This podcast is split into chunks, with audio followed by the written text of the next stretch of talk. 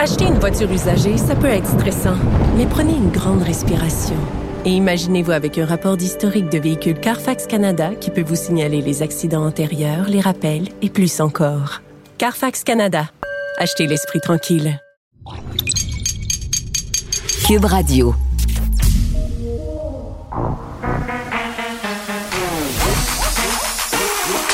Elle a une opinion sur tous les sujets. Pour elle, toutes les questions peuvent être posées. Geneviève Peterson. Cube, Radio. Salut tout le monde, j'espère que vous allez bien. Bienvenue à l'émission. Hey, euh, petite nouveauté aujourd'hui pour moi, nouveauté très très temporaire. J'anime directement de nos studios de Québec qui sont situés à l'Assemblée nationale. Ça tombe bien puisqu'on va aller en direct du point de presse du gouvernement Legault très très bientôt. Euh, 99 nouveaux cas aujourd'hui et Mylène Drouin, la directrice de la santé publique de Montréal, s'est adressée ce matin aux médias. En, elle se voulait rassurante et je pense que c'est une très très bonne chose qu'elle ait pris le temps de le faire, Madame Drouin, parce que euh, on avait un total de 222 cas à Montréal et ça pouvait sembler beaucoup. Il faut savoir que ces cas-là, en fait, euh, ça semblait catastrophique. C'est des cas qui ont été rapportés depuis euh, quelques jours, là, donc ce n'est pas euh, des cas qui sont arrivés seulement euh, hier. Le nombre de cas euh, quotidiens dans la ville de Montréal pour la COVID-19 demeure stable. En guillemets, on a en moyenne 80 à 95 cas par jour. Euh, mais quand même, je pense qu'il faut continuer à se poser des questions et à être préoccupé par cette situation-là parce que 499 cas, c'est plus qu'hier et sûrement moins que demain pour pas faire euh, un petit mauvais parallèle avec les phrases qu'on s'écrivait au secondaire. Vous saviez, euh, vous savez quand on était en amour avec quelqu'un, je t'aime plus qu'hier, moins que demain. Euh, bon, euh, voilà, on va aller donc à cette conférence de presse dans quelques instants. À ce point de presse, on s'attend à ce que François Legault, qui sera accompagné du ministre de la Santé, Christian Dubé, nous parle de cette campagne qui va être mise en branle par le gouvernement. une campagne qui mettrait l'emphase sur le fait vécu. Et euh, moi, ça fait longtemps que, euh, que je dis ça, pas que c'est moi qui ai eu l'idée, loin de moi la prétention de le dire, mais ça me fait penser, euh, vous savez, les cas de vitesse au volant, les cas d'alcool au volant.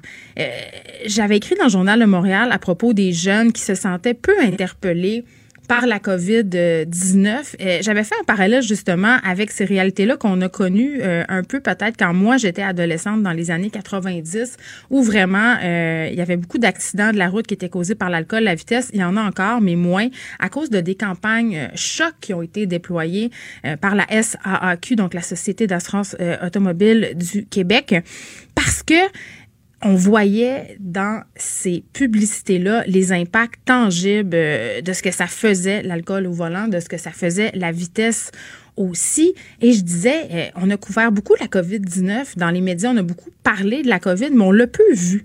On a peu vu ce que ça faisait. Et moi, pour avoir discuté avec des gens qui l'ont eu en ondes et hors d'ondes aussi, euh, c'est c'est un virus qui est particulièrement sournois. Euh, on nous l'a vendu comme une petite grippe au départ, mais c'est loin d'être ça. Ça peut être ça. Il y a des gens qui s'en sortent relativement très, très bien, euh, qui ont peu de symptômes, mais il y en a d'autres pour qui c'est difficile. J'avais euh, interviewé à l'émission Christelle Méran qui a été hospitalisée pendant deux, trois semaines. Une fille dans la jeune trentaine, très, très en forme, qui s'entraîne, qui a pas de problème et qui est même infirmière. C'est son métier. Elle aurait jamais pensé développer des complications dues à la COVID-19, mais c'est malheureusement ce qui est arrivé. Donc, je pense que cette idée peut-être de faire une campagne avec des cas vécus, euh, c'est la chose à faire pour que les gens se rendent compte que ça peut être très, très grave et que ça peut avoir des répercussions à long terme parce que ça, c'est une des affaires qu'on oublie souvent. On se dit, on voit des gens intubés, euh, on pense tout de suite à l'hôpital, mais il y a des personnes en ce moment, on a des témoignages un peu partout à cet effet qui, des mois plus tard, ont encore euh, se remettent encore de la COVID-19 et ont encore des séquelles. On parle des, euh, de séquelles neurologiques, de séquelles aussi sur la région cardiaque. Donc vraiment, c'est un virus qu'on ne connaît pas encore tout à fait. et je pense que c'est une bonne chose si on nous met un petit peu au visage ce que ça peut faire, ce que ça peut créer dans une vie. Et j'espère que ça va interpeller certains, euh, certaines personnes qui se posent des questions sur l'efficacité du masque. Et je le redis, c'est pas anormal de se poser des questions. Ce qui est anormal, c'est de vouloir n'en faire qu'à sa tête exposant ainsi des gens, des gens qui ont rien demandé, des gens qui ont rien fait. Moi, quand je voyais des gens à la manifestation anti-masque enlacer des passants masqués pour leur montrer en quelque sorte qu'il n'y avait rien là, euh, moi, c'est vraiment venu me chercher. Et j'espère, en tout cas, si on peut réveiller quelques personnes, quelques centaines, même milliers de personnes avec cette publicité-là, si c'est ce qui a lieu, euh, je pense qu'on va avoir atteint quelque chose parce que rien de mieux que de voir euh, les ravages, ce que ça peut faire pour euh, vraiment se rendre compte à quel point cette maladie-là est pernicieuse. Puis je sais pas si on parlera des codes de couleur. ça jasait là en coulisses ce matin. Est-ce que Montréal va passer en alerte orange? Puis alerte orange quand même. pour l'instant, on demeure à jaune. On reste à jaune. orange, ça veut quand même dire peut-être fermer les bars, euh, brasseries, casinos, fermer les salles à manger intérieures de restaurants, euh, juste faire le take-out, peut-être refermer les gyms. Donc vraiment, on veut pas ça. On s'en va tout de suite écouter le point de presse du gouvernement Legault de gens dans 20-40 ans qui se retrouvent hospitalisés et soins intensifs. Il n'y a, vraiment personne. Moins de décès parce que. Qui, est à l'abri. Diane, si vous le permettez, allons-y donc en direct à ce point de presse. On vous retrouve un petit peu plus tard. Alors, euh, pardon, bonjour à tous. Et euh, je voulais faire peut-être euh, une mise au point sur nos chiffres avant un autre week-end, bien que nous sommes un, jeudi. Alors, euh, tout d'abord, euh, euh, j'aimerais faire un peu le point sur la situation des, derniers jours et dire qu'on doit continuer d'être très prudent. Aujourd'hui, on a fait une mise au point des données. Vous avez vu dans le communiqué de presse qu'on a annoncé 499 cas qui ont été déclarés, mais c'est important de préciser que pour la région de Montréal en particulier, il y avait un rattrapage de l'ordre de 222 cas dans la semaine précédente. Euh, ces cas ont été ajustés dans nos documents, euh, comme on le fait. Euh, Madame Drouin le dit ce matin pour Montréal que malgré cette situation-là, et je pense que c'est la, la, bonne nouvelle, que pour le moment, la région de Montréal demeure dans la zone jaune. Puis je pourrais revenir à, vos questions pour euh, plus de détails si vous en avez besoin. Euh, ce qui fait que la moyenne quotidienne sur sept jours, en ce moment, lorsqu'on a mis les bons cas dans les bonnes dates, euh, c'est que notre moyenne est d'environ 300 cas par jour. Ça, c'est la moyenne pour ce qu'on appelle notre moyenne mobile pour les sept jours. puis ça représente, parce que les gens commencent à, à bien comprendre un des, indicateurs, à savoir le nombre de cas par million. Ça représente à peu près 30 cas par million.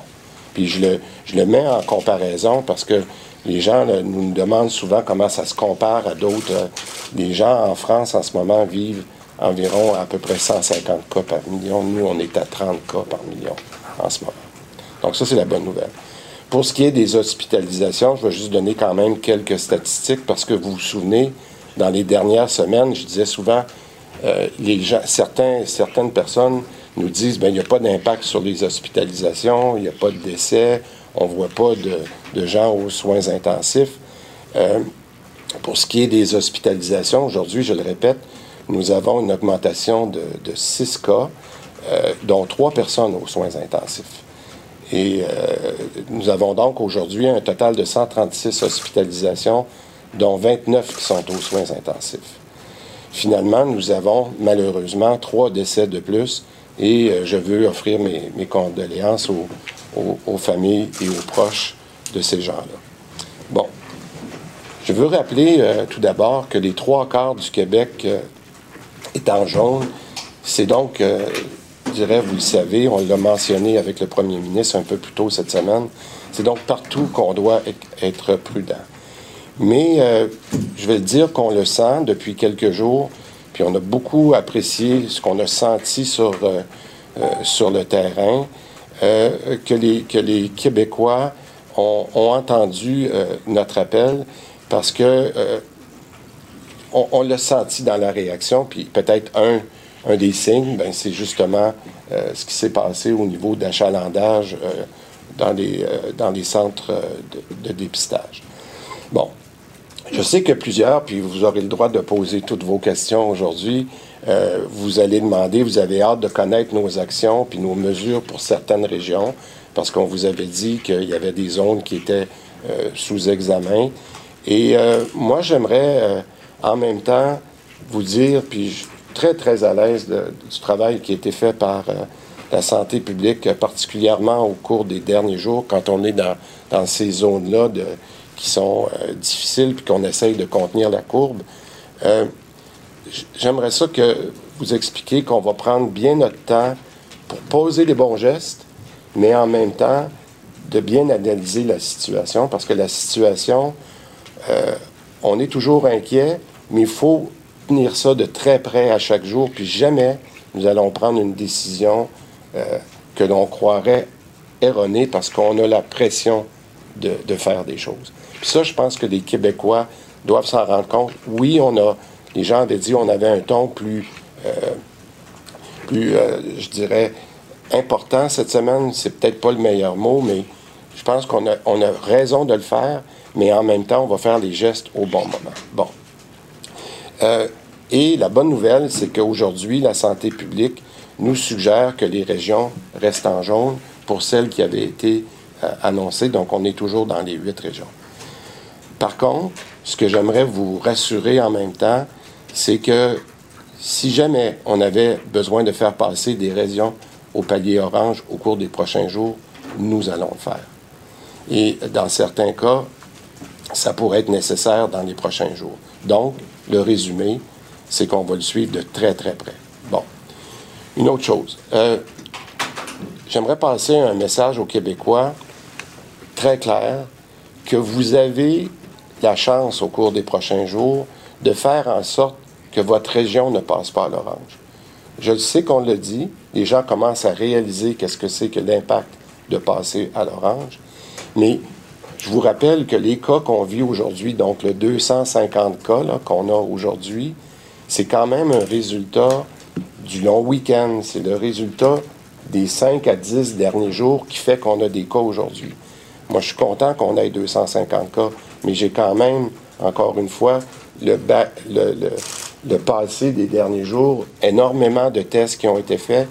Il va en rentrer encore beaucoup de cas. Donc, c'est pour ça que je redis et qu'on vous redit, en fin de semaine, on a encore une chance de faire des bons gestes, de suivre les mesures sanitaires, et ça pourrait faire une grosse différence la semaine prochaine. Bon.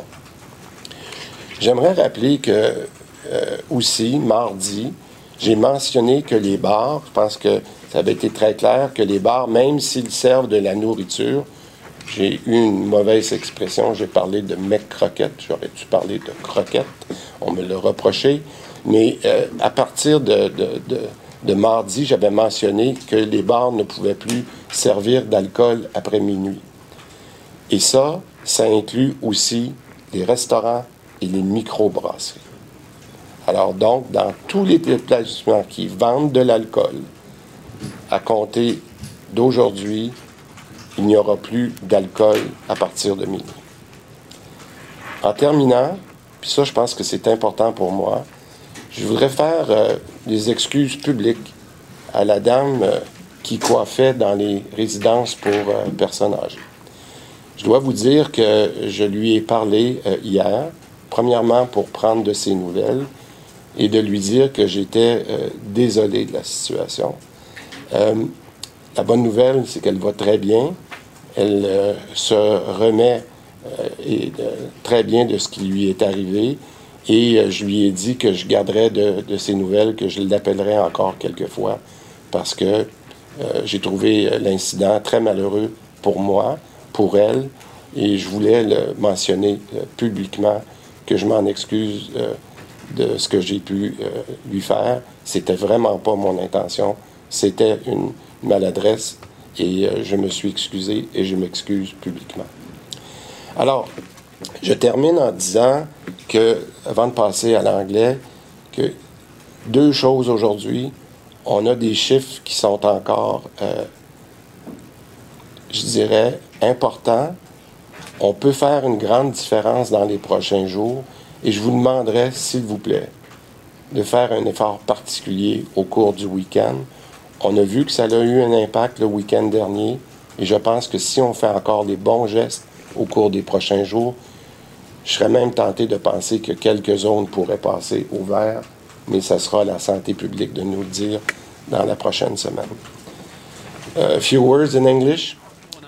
Alors, on sent vraiment que Christian Dubé essaie un peu de calmer le jeu, hein, parce que au niveau du ton euh, utilisé euh, cette semaine, on était un peu plus dur, un peu plus directif au niveau du gouvernement, et, ça a fait, euh, bon, peut-être que paniquer n'est pas le bon mot, là, mais ça a fait peut-être être préoccupé certaines personnes par rapport justement à ce durcissement de ton-là.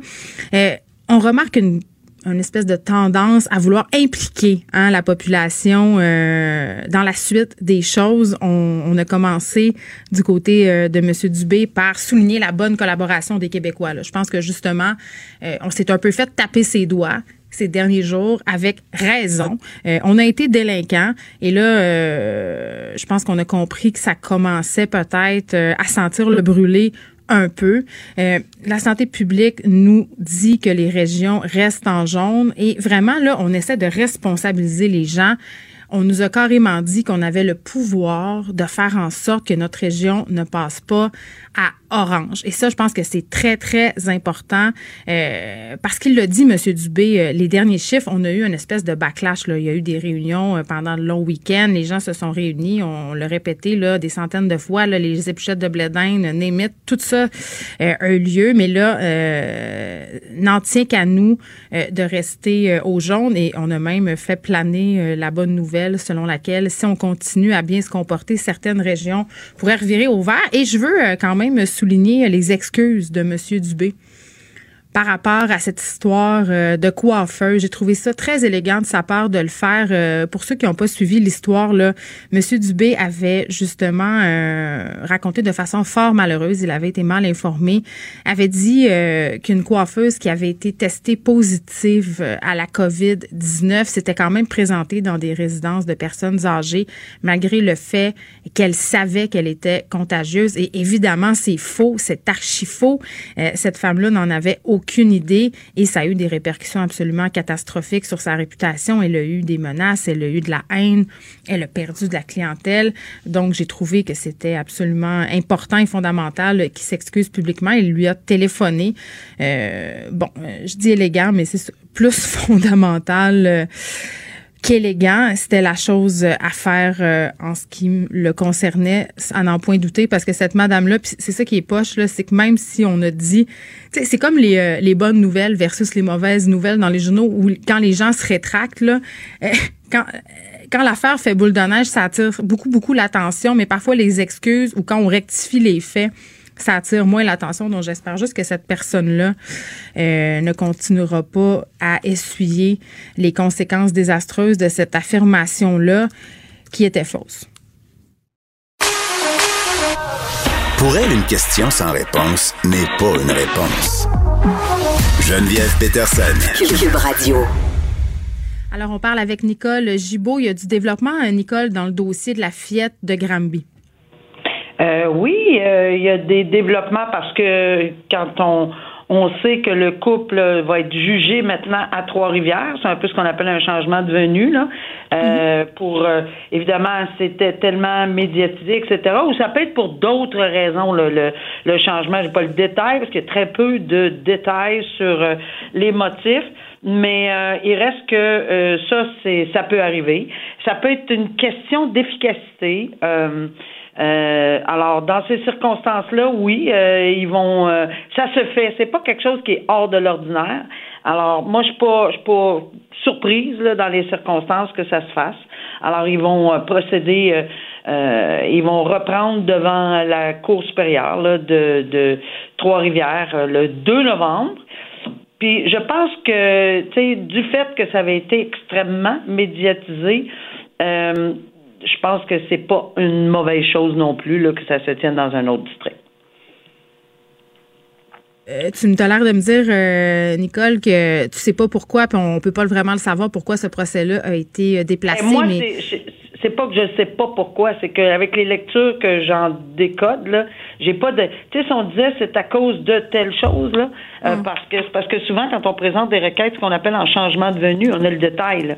Mais moi, la, les lectures que j'ai réussi ou que j'ai pu faire, ou les documents, ça me dit pas là que c'est ça le motif.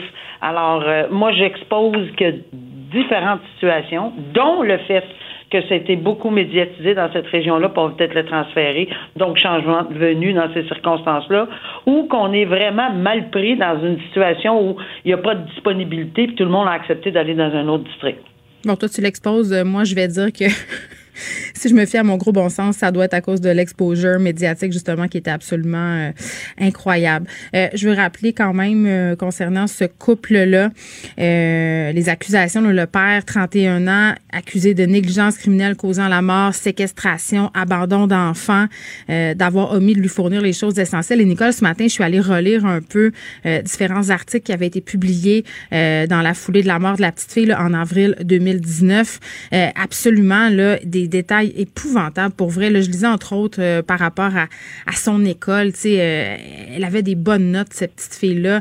Euh, elle était, somme toute, par rapport aux conditions dans lesquelles elle évoluait, une petite fille qui avait de la facilité, mais elle sauvait de son école pour aller manger le lunch des autres parce qu'elle n'avait pas de nourriture. Elle arrivait sale. Tu sais, c'est épouvantable.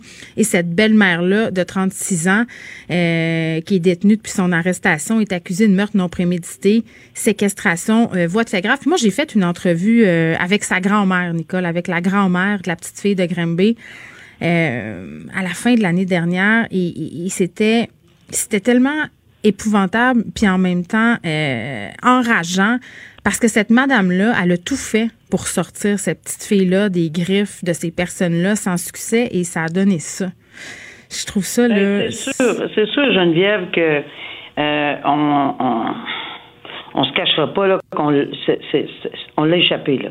Euh, on a fait une réalisation que que à tous les niveaux et, on l'a échappé. D'ailleurs, ça va se Puis on en échappe d'autres, là. On en a parlé la semaine, cette semaine, là. Euh. je, le sais, je le sais. Malheureusement, ça, ça, ça en, espérant que c'est extrêmement minime, là, qu'on n'échappe pas trop.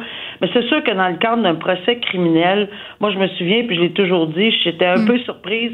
C'est, c'est pas nécessairement, c'est parce que euh, je sais que les gens parlent de meurtre prémédité puis pas prémédité, mais c'est meurtre deuxième degré. C'est important parce que c'est, c'est, j'ai toujours pas compris, encore une fois aujourd'hui, puis peut-être qu'un jour je vais le comprendre, mm. pourquoi on n'est pas, on n'a pas accusé de meurtre premier degré, pas prémédité, premier degré, parce que, à mon avis, peut-être la preuve soutient qu'il y a eu, si, si la preuve soutenait qu'il y a eu séquestration, euh, ben c'est, le code criminel le prévoit, c'est un automatisme. Euh, dans le hmm. code criminel que ça devient un meurtre au premier degré. Bon, je l'ai vu dans d'autres dossiers de Madame Barbe euh, qui avait été avec le harcèlement criminel, par exemple, avec euh, quand c'est accompagné d'une autre infraction comme le harcèlement, la séquestration, l'enlèvement, etc. Automatiquement, on n'a pas obligé de prouver la préméditation, mais c'est pour ça qu'on appelle ça un meurtre au premier. Mais souvent, on dit c'est un meurtre premier, c'est un meurtre prémédité. Non. Ça peut arriver qu'il n'y a pas besoin de préméditation s'il est accompagné d'une infraction euh, telle le harcèlement, euh, hmm. telle la séquestration, l'enlèvement, etc. Donc, je suis encore surprise aujourd'hui qu'on s'en aille là-dessus, mais euh, que, qu'on n'a pas déposé un meurtre premier degré. Voilà. un jour, peut-être que je comprendrai, mais là, il y a une ouverture quand tu, tu parles de ce, ce dossier-là, hmm. avec on l'a échappé, puis qu'on en parle ensemble, qu'on a tout, tous les niveaux l'ont échappé. Ben oui, ben c'est pour ça qu'il y aurait possibilité, et je dis bien possibilité, matière à réflexion pour un recours au civil. Et on comprend que la mère biologique l'envisage. Un recours civil contre la DPJ, mais peut-être contre d'autres. Euh, euh, tu sais, euh, civil, un recours civil, c'est pas un recours criminel. Ça prend une faute, dommage, lien de causalité. Et si son avocate le, dit elle-même, je n'exclus rien. Alors, hmm. que la mère biologique veuille prendre des procédures au civil pour une faute qu'elle attribuera à qui? Euh, ben là, c'est sûr que s'il y a une réflexion en matière juridique à faire par son avocate, et je pense que c'est ce qu'elle est en train de faire présentement. Oui, puis on rappelle aussi que cette mort-là a donné lieu à la commission Laurent. Euh, bientôt la fin des parties qui ne respectent pas les consignes sanitaires parce que là, c'est clair, là, ce qui cause le plus de contamination en ce moment, ce sont les réunions à l'intérieur de nos maisons, hein, les fameuses, euh, euh, les soupers, euh, tout ça.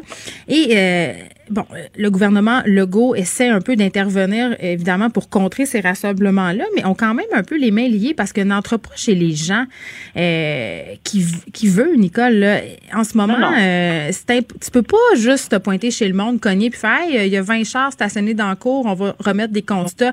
Qu'est-ce qui devrait être mis en place par le gouvernement pour que les policiers puissent faire leur travail là, sans tomber dans un système de délation? Non, ben c'est ça. C'est parce que c'est pour ça que c'est délicat parce que on ne veut pas. Oui, c'est vrai qu'on a une charte. Ou la, charte canadienne, la charte des droits. Euh, c'est sûr qu'on a euh, notre maison, c'est la vie, c'est notre vie privée, c'est notre château, c'est nos, c'est nos affaires. Euh, on veut et on veut pas aller euh, à outrance entrer dans n'importe quelle résidence pour n'importe quoi. On veut pas ça. C'est pour ça que c'est extrêmement délicat parce que après ma barre, on peut pas faire ça. Il y a des exceptions dans le code criminel euh, pour des, des, des, des, cas de violence conjugale ou etc. où mm. on entend des gens crier à l'intérieur des coups de feu. C'est évident qu'on. Bon, il y a des situations qui se présentent. Puis ici, on est en on est, veut, veut pas, là, en urgence, en pandémie. C'est la loi de la, sécurité, la santé de la sécurité publique. Le mot public, c'est tous, tout le monde. Et euh, le gouvernement a une responsabilité énorme et c'est pour ça qu'il fait attention. Il faut arrimer le tout avec euh, le ministère de la Sécurité publique, le, ministère de la Justice, euh, le DPCP, comment donner les comment donner les pouvoirs et les devoirs aux exécutants, soit aux policiers, pour faire leur travail, parce que en bout de ligne, il faut qu'il y ait des gens qui exécutent ces décrets et qui ou qui passent à une action selon leurs pouvoirs et leurs devoirs. Puis c'est pour ça que c'est délicat. C'est un arrimage, c'est tout l'ensemble de ces gens-là qui et, de ces ministères qui doivent entre eux euh, peaufiner un projet de loi, un décret spécifique pour permettre que ça soit fait dans les règles de l'ordre, dans les règles de la loi, conformément à la charte. Mais encore là, ici, on sait exceptionnel. Alors, est-ce qu'on ira à l'encontre de la charte? À mon avis, probablement pas parce qu'on est vraiment dans une situation euh, planétaire, euh, exceptionnelle. Très bien. Nicole, on pourra te retrouver demain. à propos d'Arruda, il a dit, c'est clair, je suis pas content. Il faut qu'il y ait des preuves hein, que ces manifestations-là mènent à des éclosions. Et on devrait avoir d'ici deux semaines de nouvelles projections. Euh, selon lui, on te retrouve demain. Merci, au revoir. Acheter une voiture usagée, ça peut être stressant, mais prenez une grande respiration. Et imaginez-vous avec un rapport d'historique de véhicule Carfax Canada qui peut vous signaler les accidents antérieurs, les rappels et plus encore. Carfax Canada. Achetez l'esprit tranquille. Geneviève Peterson. La déesse de l'information. Vous écoutez Geneviève Peterson. Cube Radio. On l'a vu, hein, des gens qui veulent aller se faire dépister et qui vraiment se frappent à des temps d'attente incroyables. Euh, plutôt cette semaine, à Longueuil, on avait des gens qui arrivaient euh, à un lieu de dépistage dès 6h20 pour une clinique qui ouvrait à 10h. À 10h20, euh, on prenait plus de nouveaux clients. Donc, c'est pas si facile que ça d'aller se faire tester et c'est pas si facile que ça d'aller se faire tester quand on a des enfants. Souvent, euh, c'est un véritable casse-tête et la question se pose et elle se pose quand même depuis un petit bout. Est-ce que ça serait pas le temps d'installer des espèces de cliniques mobiles dans les écoles, autour des écoles? Moi, c'était le cas à l'école de ma fille. À la première semaine, il y avait une clinique mobile qui a eu pignon sur rue, entre guillemets, pendant deux jours. Ça a été très, très populaire. Beaucoup de personnes sont allées se faire tester là. Ça serait peut-être beaucoup plus simple, beaucoup plus euh, aussi euh, tentant. Peut-être ça serait plus tentant d'aller se faire tester si on avait ces cliniques mobiles-là. J'en parle avec Marie Monpetit, qui est porte-parole de l'opposition en matière de santé. Bonjour, Madame Monpetit. Bonjour, Madame Peterson. Je voudrais qu'on fasse brièvement un retour là, sur le point de presse. Vous avez entendu M. Dubé dire euh, que c'était entre nos mains, hein, qu'on avait l'occasion de ne pas faire passer euh, notre région à orange. Euh, oui, ben en effet, je veux dire, c'est sûr que ça va.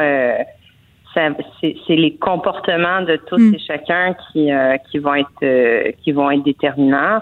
Euh, ceci dit, euh, ce qu'on ce qu'on a reproché beaucoup au gouvernement au cours des derniers jours, euh, puis on, quand, quand, on le fait, veut, veut pas, c'est parce qu'on on porte les préoccupations de nos citoyens, c'est que les consignes elles sont pas très claires, les balises sont pas très claires, les zones jaunes, les zones oranges. Qu'est-ce que ça veut dire être dans une zone jaune par rapport à être dans une zone verte? Mm-hmm. on comprend que l'indice de, de et plus d'alerte est plus élevé, mais une fois qu'on a dit ça, euh, ça veut pas dire autre chose. C'est c'est ça. Euh, euh, trouvez-vous qu'au niveau du gouvernement Legault, on, va assez vite, c'est-à-dire, moi j'ai un peu critiqué le fait que je trouvais qu'on qu'on mettait pas des mesures à la hauteur de la situation. C'est-à-dire, d'un côté, on nous disait, écoutez, là, on a des cas, ça augmente, et d'un autre côté, on interdisait la nourriture dans les bars et on disait que l'Halloween serait peut-être annulé. Oui, mais vous avez tout à fait raison. Le, le, le, premier ministre a fait, euh, a fait un point de presse il y a quoi 48 heures où il nous disait euh, qu'il était inquiet, euh, mm-hmm. que la situation elle était critique, que si la situation continuait d'évoluer comme ça, il y aurait il y aura encore des il y aura encore des, des morts, que la, la deuxième vague sera pire peut-être pire que la première. Et, et dans la même conférence de presse, finalement, ce qu'il nous annonce, c'est ça, c'est les bars pourront plus servir de la nourriture après minuit. Euh, OK. en termes de cohérence, euh, je, pense que ça aussi, ça, ça ajoute beaucoup de confusion aux gens de dire, ben, OK, je peux continuer de faire que je veux ou à peu près. Tu sais, il y a, il y a, le, problème que le gouvernement a à l'heure actuelle, c'est il voit il y a un relâchement dans la population. Le relâchement, il était normal pendant l'été, mais là, il est en train de perdre l'adhésion euh, des Québécois à son message parce que il lance tellement toutes sortes de messages. Ça avait été comme ça un peu pendant la première vague. On va se rappeler le masque, pas de masque, euh, oui le masque, non plus de masque. Euh, ça, ça a créé beaucoup de confusion. Mais là, c'est un peu comme ça avec l'ensemble des euh, l'ensemble des, des, des, consignes ou des règles. C'est ça, ça c'est très très très préoccupant. Mais c'est comme si on avait un peu peur de la réaction si on sévit, parce que même tantôt le monsieur Dubé a beaucoup insisté là-dessus sur le fait qu'on prendrait pas de décision euh, rapidement. Euh, que même si on nous disait faites ci, faites ça, qu'on allait vraiment prendre le temps de faire les choses. Puis à un moment donné, je me dis, est-ce que c'est un manque de projection? C'est un manque de projection. C'est clairement un manque de projection parce que dans, dans, les on a questionné beaucoup le gouvernement puis le premier ministre justement hier pour qu'il dépose ses projections, euh, les scénarios épidémiologiques. Au printemps, il y avait des scénarios qui étaient qui étaient euh, disponibles jusqu'au mois de juin, c'est des scénarios qui se sont avérés euh, assez exacts, qui sont faits par des épidémiologistes, des experts en santé publique. Et là, le premier ministre qui nous dit, c'est qu'il n'a pas redemandé de nouveaux scénarios depuis le mois de juin. Donc, de deux choses l'une. Un, ça veut dire qu'il est en train de gouverner complètement à l'aveugle. Et, ça, ça va l'obliger à être en réaction au lieu d'être en prévention. Ben, écoutez, on va se parler de transparence ici, là, Madame Petit, parce qu'il y a des documents qui ont fuité sur Twitter, pas plus tard qu'hier, à propos euh, des codes de couleur. à un moment donné, euh, je pense qu'il y en a des scénarios, peut-être que la volonté de les révéler au public pour plein de raisons là, n'est pas là. Ben, moi, je serais assez surprise au nombre d'épidémiologistes puis d'experts en santé publique qui travaillent au Québec, qui font des scénarios qu'on soit en pandémie ou pas en pandémie. Là, je veux dire, quand il y a une épidémie de grippe, mhm. euh, euh, ces gens-là font des, des, prévisions. Euh, je suis certaine qu'il a quelque chose entre les mains et c'est ça qu'on a demandé qu'il soit, qu'il soit déposé. Parce que de deux choses l'une, soit il refuse de nous de nous déposer ce qu'il a, ou soit il n'y en a pas, puis c'est pas c'est pas c'est pas mieux. Mais nous, ce mhm. qu'on veut absolument, je pense que tous les Québécois souhaitent on souhaite éviter que le Québec soit reconfiné. Là. Je veux dire, ça a été, ça a été difficile pour tout le monde cette période-là. Mm. Euh, mais le fait d'attendre d'attendre, d'attendre, d'attendre, d'attendre, d'attendre, ben, le gouvernement se met à risque de se retrouver dans une situation où il va devoir refaire un reconfinement du jour au lendemain, au lieu de mettre des mesures, euh, ça pourrait être par exemple en Colombie-Britannique qui ont fermé les bars à 11 heures, mais il arrête de servir de l'alcool à 10 heures. Tu sais, de, mettre des mesures qui sont de plus en plus graduelles euh, pour s'assurer justement de limiter la, la, contagion, les foyers d'éclosion. Tu sais, ce serait mieux. En termes de projection, l'importance d'avoir ça aussi, je pense que euh, on veut tous être capable de s'organiser dans la vie. On veut, on veut savoir, par exemple, bon, est-ce que les, les, les, commerçants veulent savoir est-ce qu'ils vont devoir fermer ou pas, par exemple, si ça passe en zone orange. Qu'est-ce que ça veut dire pour les, les enfants qui sont à l'école?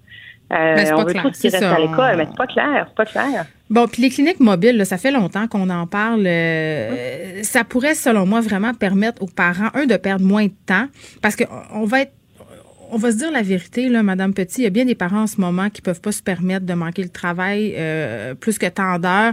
Euh, donc, ça peut mener justement certains d'entre eux à ne pas aller faire dépister des enfants qui seraient symptomatiques. Euh, on gagnerait à avoir des cliniques mobiles. Pourquoi c'est pas encore en place? Ben nous, ça fait, euh, c'est mon petit, hein, pardon, je m'excuse, je, me permets de le dire. Ah, désolée. Il n'y a, pas de souci.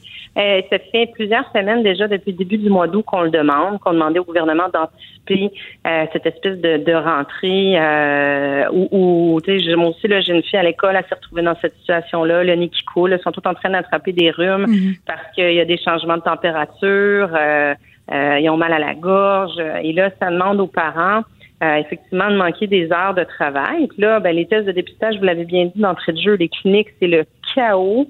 Euh, ça déborde de partout.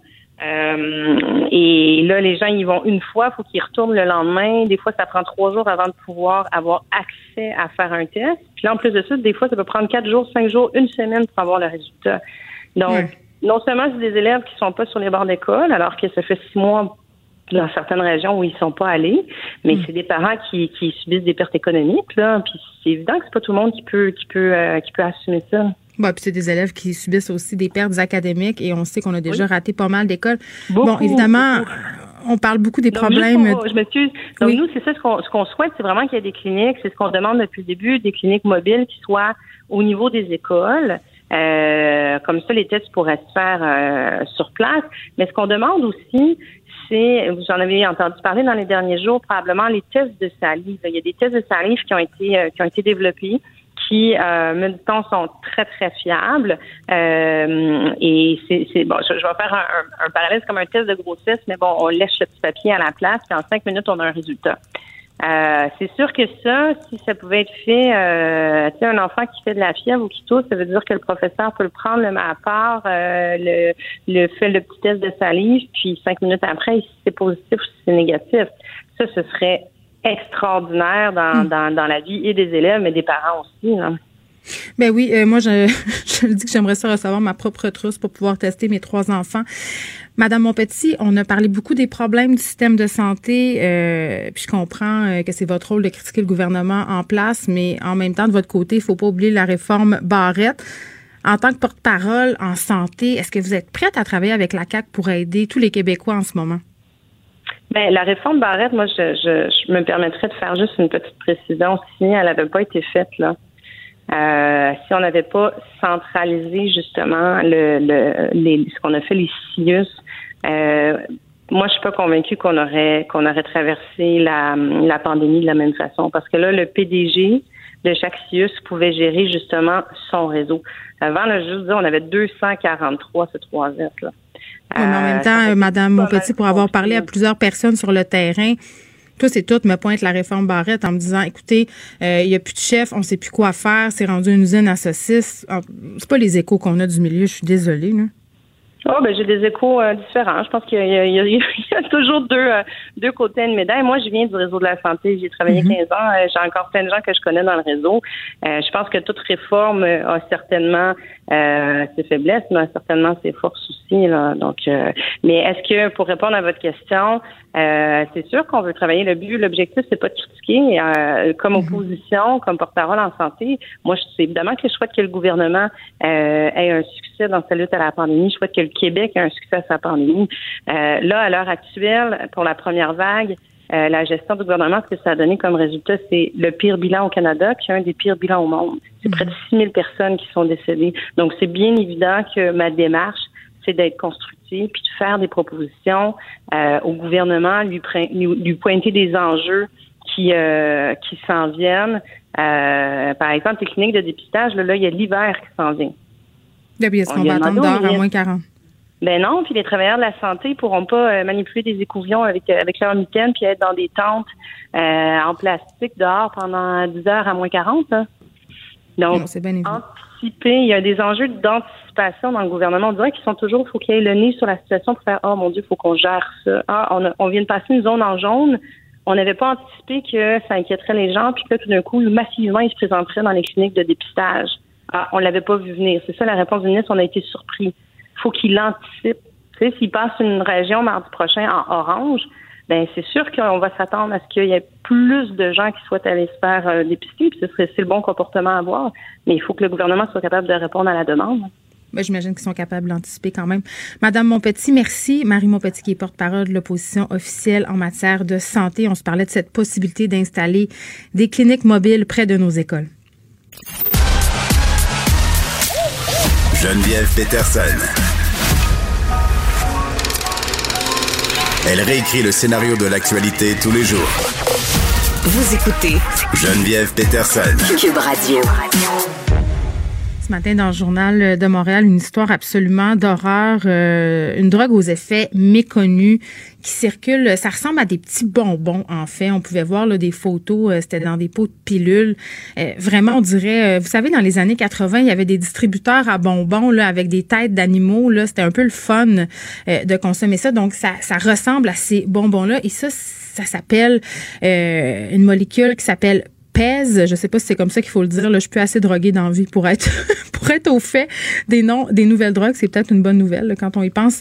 Mais euh, bon, ça circule allègrement et bon, il y a un jeune homme euh, de 19 ans euh, qui est mort. Hein qui est décédée le 2 septembre dernier, et une jeune fille qui s'appelle Alissa Goudreau, euh, qui est dans un état assez critique à l'hôpital. Elle repose branchée à un respirateur artificiel. Elle est dans un état végétatif. Puis d'ailleurs, Benoît Dutrisac s'est entretenu avec la mère de cette jeune femme-là. Euh, tantôt, c'est clair que c'est le pire cauchemar d'un parent de se faire euh, de se faire dire que son enfant est dans un état critique euh, parce qu'il a consommé des drogues. Euh, puis c'est une histoire qui aurait pu être évitée évidemment parce qu'on sait jamais j'en parle souvent du contenu des drogues, on sait jamais ce qu'il y a là-dedans. Puis ce qui m'a fait capoter, en tout cas moi, c'est ce qui a attiré mon attention dans cette histoire-là. Peut-être parce que ça me ramène à moi, puis c'est ironique parce qu'aujourd'hui je suis à Québec parce que c'est le lancement euh, du film La déesse des mouches à feu qui raconte euh, l'histoire, euh, en fait, qui est adapté de mon roman, qui raconte un peu ma jeunesse. C'est une jeune fille très très droguée et dans l'article on nous dit que cette jeune fille-là, Alissa donc, est, a été trouvée inconsciente dans un appart à Saint-Jérôme. C'est un endroit qui était reconnu euh, pour de la consommation. Les jeunes se rassemblent là pour consommer. Et ce qu'on sait, c'est qu'Alissa s'est plainte de douleurs. Euh, en fait, qu'elle avait de la misère à respirer dans la soirée. Et les gens qui étaient avec elle ont attendu vraiment très, très longtemps euh, avant d'avoir... en fait, avant d'appeler l'ambulance.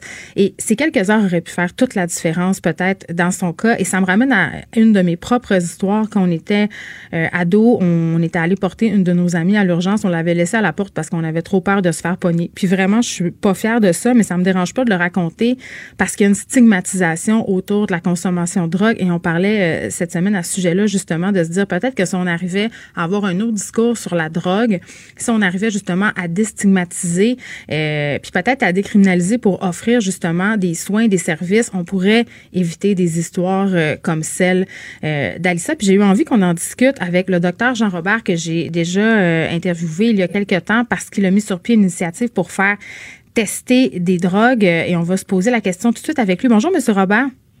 Bonjour. Écoutez, euh, des histoires comme ça, euh, malheureusement, euh, ça défrait pas toujours la manchette. Hein, cette histoire-là, je pense, frappe. On a une jeune fille euh, qui avait l'air sans histoire, qui semblait avoir rencontré de nouvelles personnes, donc ça a été mise à consommer ces petites pilules-là. Puis là, j'ai dit que ça s'appelait des pèses. Ça, c'est le nom du bonbon. je sais pas c'est quoi le nom de cette drogue-là qui circule allègrement. Ben, Monsieur? on met beaucoup d'emphase sur les substances euh, ce qui est fâchant, c'est qu'on met peu d'efforts euh, sur les personnes. Parce que la substance, qu'elle s'appelle PES, qu'elle s'appelle ICE, qu'elle s'appelle STAR, tant qu'elle reste sur la table, ça tue personne. Et le fait de la, la consommation qui fait ça. Euh, c'est par, par, analogie, c'est exactement ce qui s'est passé dans les CHSLD où on s'est rendu compte de notre déshumanisation des gens qui étaient stationnés dans des, belles boîtes euh, dont on s'occupait plus ou moins. Arrive le mhm. virus, ben, c'est la même chose qui arrive chez les gens qui consomment. Euh, le système, c'est le système dont je parle, pas nécessairement les personnes qui y œuvrent, mais le système euh, témoigne de la plus grande indifférence face aux gens qui consomment. Et cette indifférence-là, c'est un mot poli pour dire d'humilité. Et on vit ça actuellement. Oui, puis à cause de la pandémie, je me posais la question.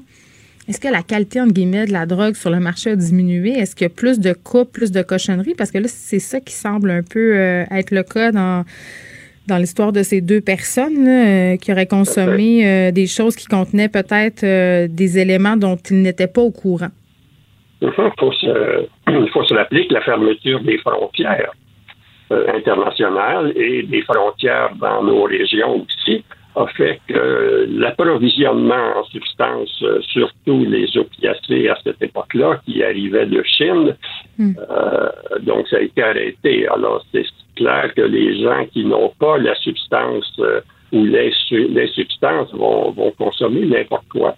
Et le nœud du problème ici, dont on semble pas se préoccuper beaucoup, c'est de savoir ce qu'il y a dedans, ce qu'il y a dans ces nouveaux produits. Et une fois qu'on informe le milieu de la consommation, qui est un milieu très petit, les, informations circulent extrêmement rapidement. Les consommateurs sont pas fous, ils veulent pas mourir et par réflexe de tout temps, euh, ils ont consommé en divisant par deux, par quatre, ou ils ont appris quand ils consomment de ne pas être seuls. Mhm. Ils ont appris aussi que quand on quand on fait une surdose, euh, puis qu'on veut pas être pris par la police, ben on n'appelle pas les secours. C'est un mécanisme de, de défense. Donc on est on est confronté à notre déshumanisation de l'approche surtout pour les consommateurs, puis je parle pas juste des gens qui, euh, jouent pas une fois de temps en temps, mais des consommateurs euh, lourds euh, dont on s'est pas occupé quand ils étaient jeunes. Parce que c'est pas la drogue le problème. C'est les souffrances des jeunes qui ont été placés, abandonnés, qui ont eu des, problèmes de schizophrénie, de difficultés, puis quand à 6, 7, 8 ans, euh, l'alcool, euh, les pilules de maman euh, ou un petit joint de porte-passe c'est que ça leur fait du bien, ben, puis qu'après ça, on leur dit arrêtez de consommer, ça va aller mieux. Ils ont tous arrêté, essayé d'arrêter de consommer, mais quand ils arrêtent, la douleur revient et la substance aussi. Mais on s'en est pas occupé. Puis on se réveille à 15, 18, 20, 25, 30, 35 ans avec des gens qui hmm. meurent. Et ça, c'est vous savez, euh, docteur Robert, j'ai eu une réflexion euh, peut-être pas politiquement correcte en lisant cette histoire-là ce matin. Puis je me demandais si j'allais euh, la partager avec les auditeurs en ondes. Puis je décide de le faire parce que je pense qu'il y a beaucoup de personnes peut-être qui ont eu cette réflexion-là. Quand on a vu passer cette nouvelle-là, bon, cette jeune fille, Alissa, qui est dans un état très critique à l'hôpital, qui se remettra probablement jamais de, cette, de cet incident-là, je me suis dit, euh, tu sais, vous me parliez des gens qui consomment depuis des années, qui sont un peu poqués par la vie, là. Tu sais, je me dis, si cette jeune femme-là avait pas été justement une jeune femme qui a l'air sans histoire, une belle jeune femme, euh, tu sais, qui, à prime abord, euh, avait l'air d'être parfaitement normale, entre guillemets, peut-être qu'on n'aurait pas eu autant de sympathie. Tu sais, si ça avait été, par exemple, un junkie qui vit dans la rue ou un itinérant, une itinérante, peut-être que ça aurait pas amené la même vague d'empathie. Qu'est-ce que vous en pensez? Ben, c'est ça. Ça, ça. ça, plaît à l'esprit de la société. Puis c'est pas un jugement que je porte sur euh, Alissa. Mais non, ça, ça enlève rien au drame qu'elle a vécu, là, ça c'est sûr. Ça enlève rien au drame, mais c'est comme si la société disait ben pauvre elle, c'est dommage, c'est à cause de la substance. Et puis euh, elle a été victime, donc il y a de la victimisation qui se fait. Ça, ça permet socialement de se dédouaner euh, de notre déshumanisation. Et mm-hmm. euh, ce qui manque, c'est le témoignage de gens qui se cachent, qui sont dans la honte parce que dans leur propre famille, ils ont des situations de jeunes en grande souffrance ou de moins jeunes aussi. Et c'est là que la vision sociale euh, prend le dessus et on se sert de n'importe quoi pour se dédouaner, se déresponsabiliser de ce qui se passe. C'est malheureux pour cette personne-là, mais il y en a des tonnes, c'est tous les jours. On veut pas les voir, on veut pas en entendre parler. Ben voilà, parce que, euh, puis moi aussi, je vais vous dire quelque chose qui n'est pas très politiquement correct. Euh, les consommateurs dans la rue, là, les gens de la rue, là, euh, ça porte pas de pancarte. Hein? C'est, et tout mon point de, suspension, ça vote pas. Ben non, puis non, c'est ça, ça vote pas. Puis j'ai envie de dire aussi, on a cette idée très cliché du consommateur justement dans la rue, mais il y a des gens dans le civil, c'est-à-dire, euh, on a vu plein d'histoires de gens qui microdosent pour aller au travail, des gens aussi qui, qui deviennent dépendants aux opiacés puis qui font des overdoses, là, des pères de famille, du monde entre guillemets, euh, qui ont des bonnes vies, toujours entre guillemets. Mais c'est ça, ces drogues-là, là, dans le cas de cette cette molécule-là, ça semble être un truc que les gens prennent pour se calmer, pour s'auto-médicamenter. Ça aussi c'est un truc, je trouve, qui, devrait être davantage discuté. Le, fait que les gens, à un moment donné, n'ont pas accès à des soins de santé mentale, n'ont pas accès, justement, peut-être à de la médication appropriée, décident de s'auto-médicamenter, de se relaxer, de dormir. Et là, ça donne ça. Dans le cas du petit gars qui est décédé, euh, moi, ce que je comprends, c'est qu'il avait pris ces pilules-là pour arrêter d'être anxieux puis dormir. Ben oui, c'est ça. Et le pote, ça lui servait de tranquillisant. Puis là, ben, euh, à cause de l'âge, euh, comme c'est raconté, officiellement, euh, il est obligé de changer de fournisseur, le, mm. du légal à l'illégal. Alors, c'est toutes des circonstances qui illustrent beaucoup, beaucoup cette indifférence et ce mépris face aux personnes qui euh, consomment. Docteur Jean-Robert, merci. Euh, docteur Robert, qui est spécialiste en santé communautaire et fondateur du Centre SIDA Amitié euh, de Saint-Jérôme, mais aussi mis sur pied euh, des cliniques pour tester le contenu des drogues. Et vraiment, je pense qu'on dira jamais assez. Dans le cas d'Alissa, puis même dans l'histoire que je vous ai racontée, quand on est quand on est allé porter cette fille à l'urgence en la laissant carrément sur le trottoir parce qu'on avait peur de se faire pogner. Ça devrait pas être comme ça ne devrait pas avoir peur à ce point-là d'être stigmatisé, euh, d'avoir, euh, tu sais, nous autres, on avait 15 ans, on se dit on va aller en prison, ça y est. Euh, vraiment, il y a un changement de paradigme qu'on devrait opérer autour de la consommation de drogue. Ils vont toujours en avoir de toute façon. Acheter une voiture usagée sans connaître son historique, ça peut être stressant. Mais prenez une pause. Et procurez-vous un rapport d'historique de véhicule Carfax Canada pour vous éviter du stress inutile. Carfax Canada. Achetez l'esprit tranquille. Joignez-vous à la discussion. Appelez ou textez le 187 Cube Radio 1877 827 2346. Hello. Bon, la question qu'on se pose, euh, c'est est-ce qu'on va se reconfiner et si oui, quelles vont être les conséquences sur notre économie? J'en parle avec François Vincent, qui est vice-président au Québec de la Fédération canadienne de l'entreprise indépendante. Monsieur Vincent, bonjour. Bonjour. Écoutez, euh, on ne sera pas de cachette là. Je pense qu'un reconfinement, euh, ça signifierait un désastre autant pour l'économie euh, que pour les finances publiques.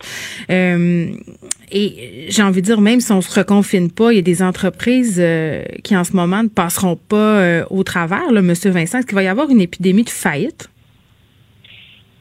C'est dur pour les PME, hein. Puis c'est pas parce que parce que l'activité économique a repris que mm. ça va super bien. Là. Je vais donner peut-être un exemple. Tu sais, quand on va marcher dans notre quartier, dans notre commercial, on va voir que pas mal toutes les entreprises sont rendues ouvertes maintenant. si vous regardez là, vos commerces, là, il y en a deux sur trois qui n'ont pas atteint encore leur vente normale. Euh, il y en a la moitié qui ont encore des préoccupations quant à leur liquidité. Donc, ça reprend tranquillement, mais les PME sont encore fragiles. Euh, c'est pour ça que nous, on encourage beaucoup l'achat local par notre campagne Je choisis PME, puis l'adaptation mhm. des programmes gouvernementaux. Mais euh, des nouvelles restrictions ou une deuxième vague, c'est sûr que ça ferait, ça ferait mal. Bien, surtout que c'est la fin des subventions salariales en décembre. Qu'est-ce que vous anticipez à ce niveau-là? Oui, c'est sûr qu'il y a une phasing out des, euh, des programmes gouvernementaux. Maintenant, euh, nous, ce qu'on demande à la Fédération canadienne de l'entreprise indépendante, qui est le plus mhm. grand regroupement d'entrepreneurs au Canada, euh, c'est d'adapter l'aide avec la réouverture de ces secteurs d'activité économique-là. Donc, il faut s'assurer de faire en sorte que les programmes puissent être adaptés et mieux adaptés, euh, notamment aussi avec euh, l'aide d'urgence au loyer qui qui fait juste pas se rendre euh, au euh, qui atteint juste pas le, but euh, qui était visé au départ. puis, il faut tous ensemble aussi faire tout en notre pouvoir pour éviter justement qu'on passe dans des dans des qu'on change les codes de couleur parce que le gouvernement a établi un, principe de, mm-hmm. de, gradation des restrictions par région selon à dégradation de couleur, ben, on a une possibilité dans nos actions de pouvoir éviter est-ce qu'il y ait une, augmentation de la propagation du virus, puis en même temps ben, de permettre justement aux entreprises de pouvoir opérer puis de pas se voir imposer des nouvelles restrictions qui pourraient justement faire extrêmement mal. Puis qu'en décembre, on voit pas juste la neige tomber, mais de nombreuses petites et moyennes entreprises tomber puis faire faillite. Mais oui, baisser les bras. bon, avec la pandémie, évidemment, euh, la réalité économique a changé. Il y a des enjeux euh, frontaliers notamment. Euh, puis on entendait, bon, le premier ministre dire en point de presse que les entreprises d'ici seraient dans l'obligation de moins se fier à l'exportation. Est-ce que ces entreprises-là, ces, ces PME peuvent faire face à ce changement? Est-ce que c'est jouable?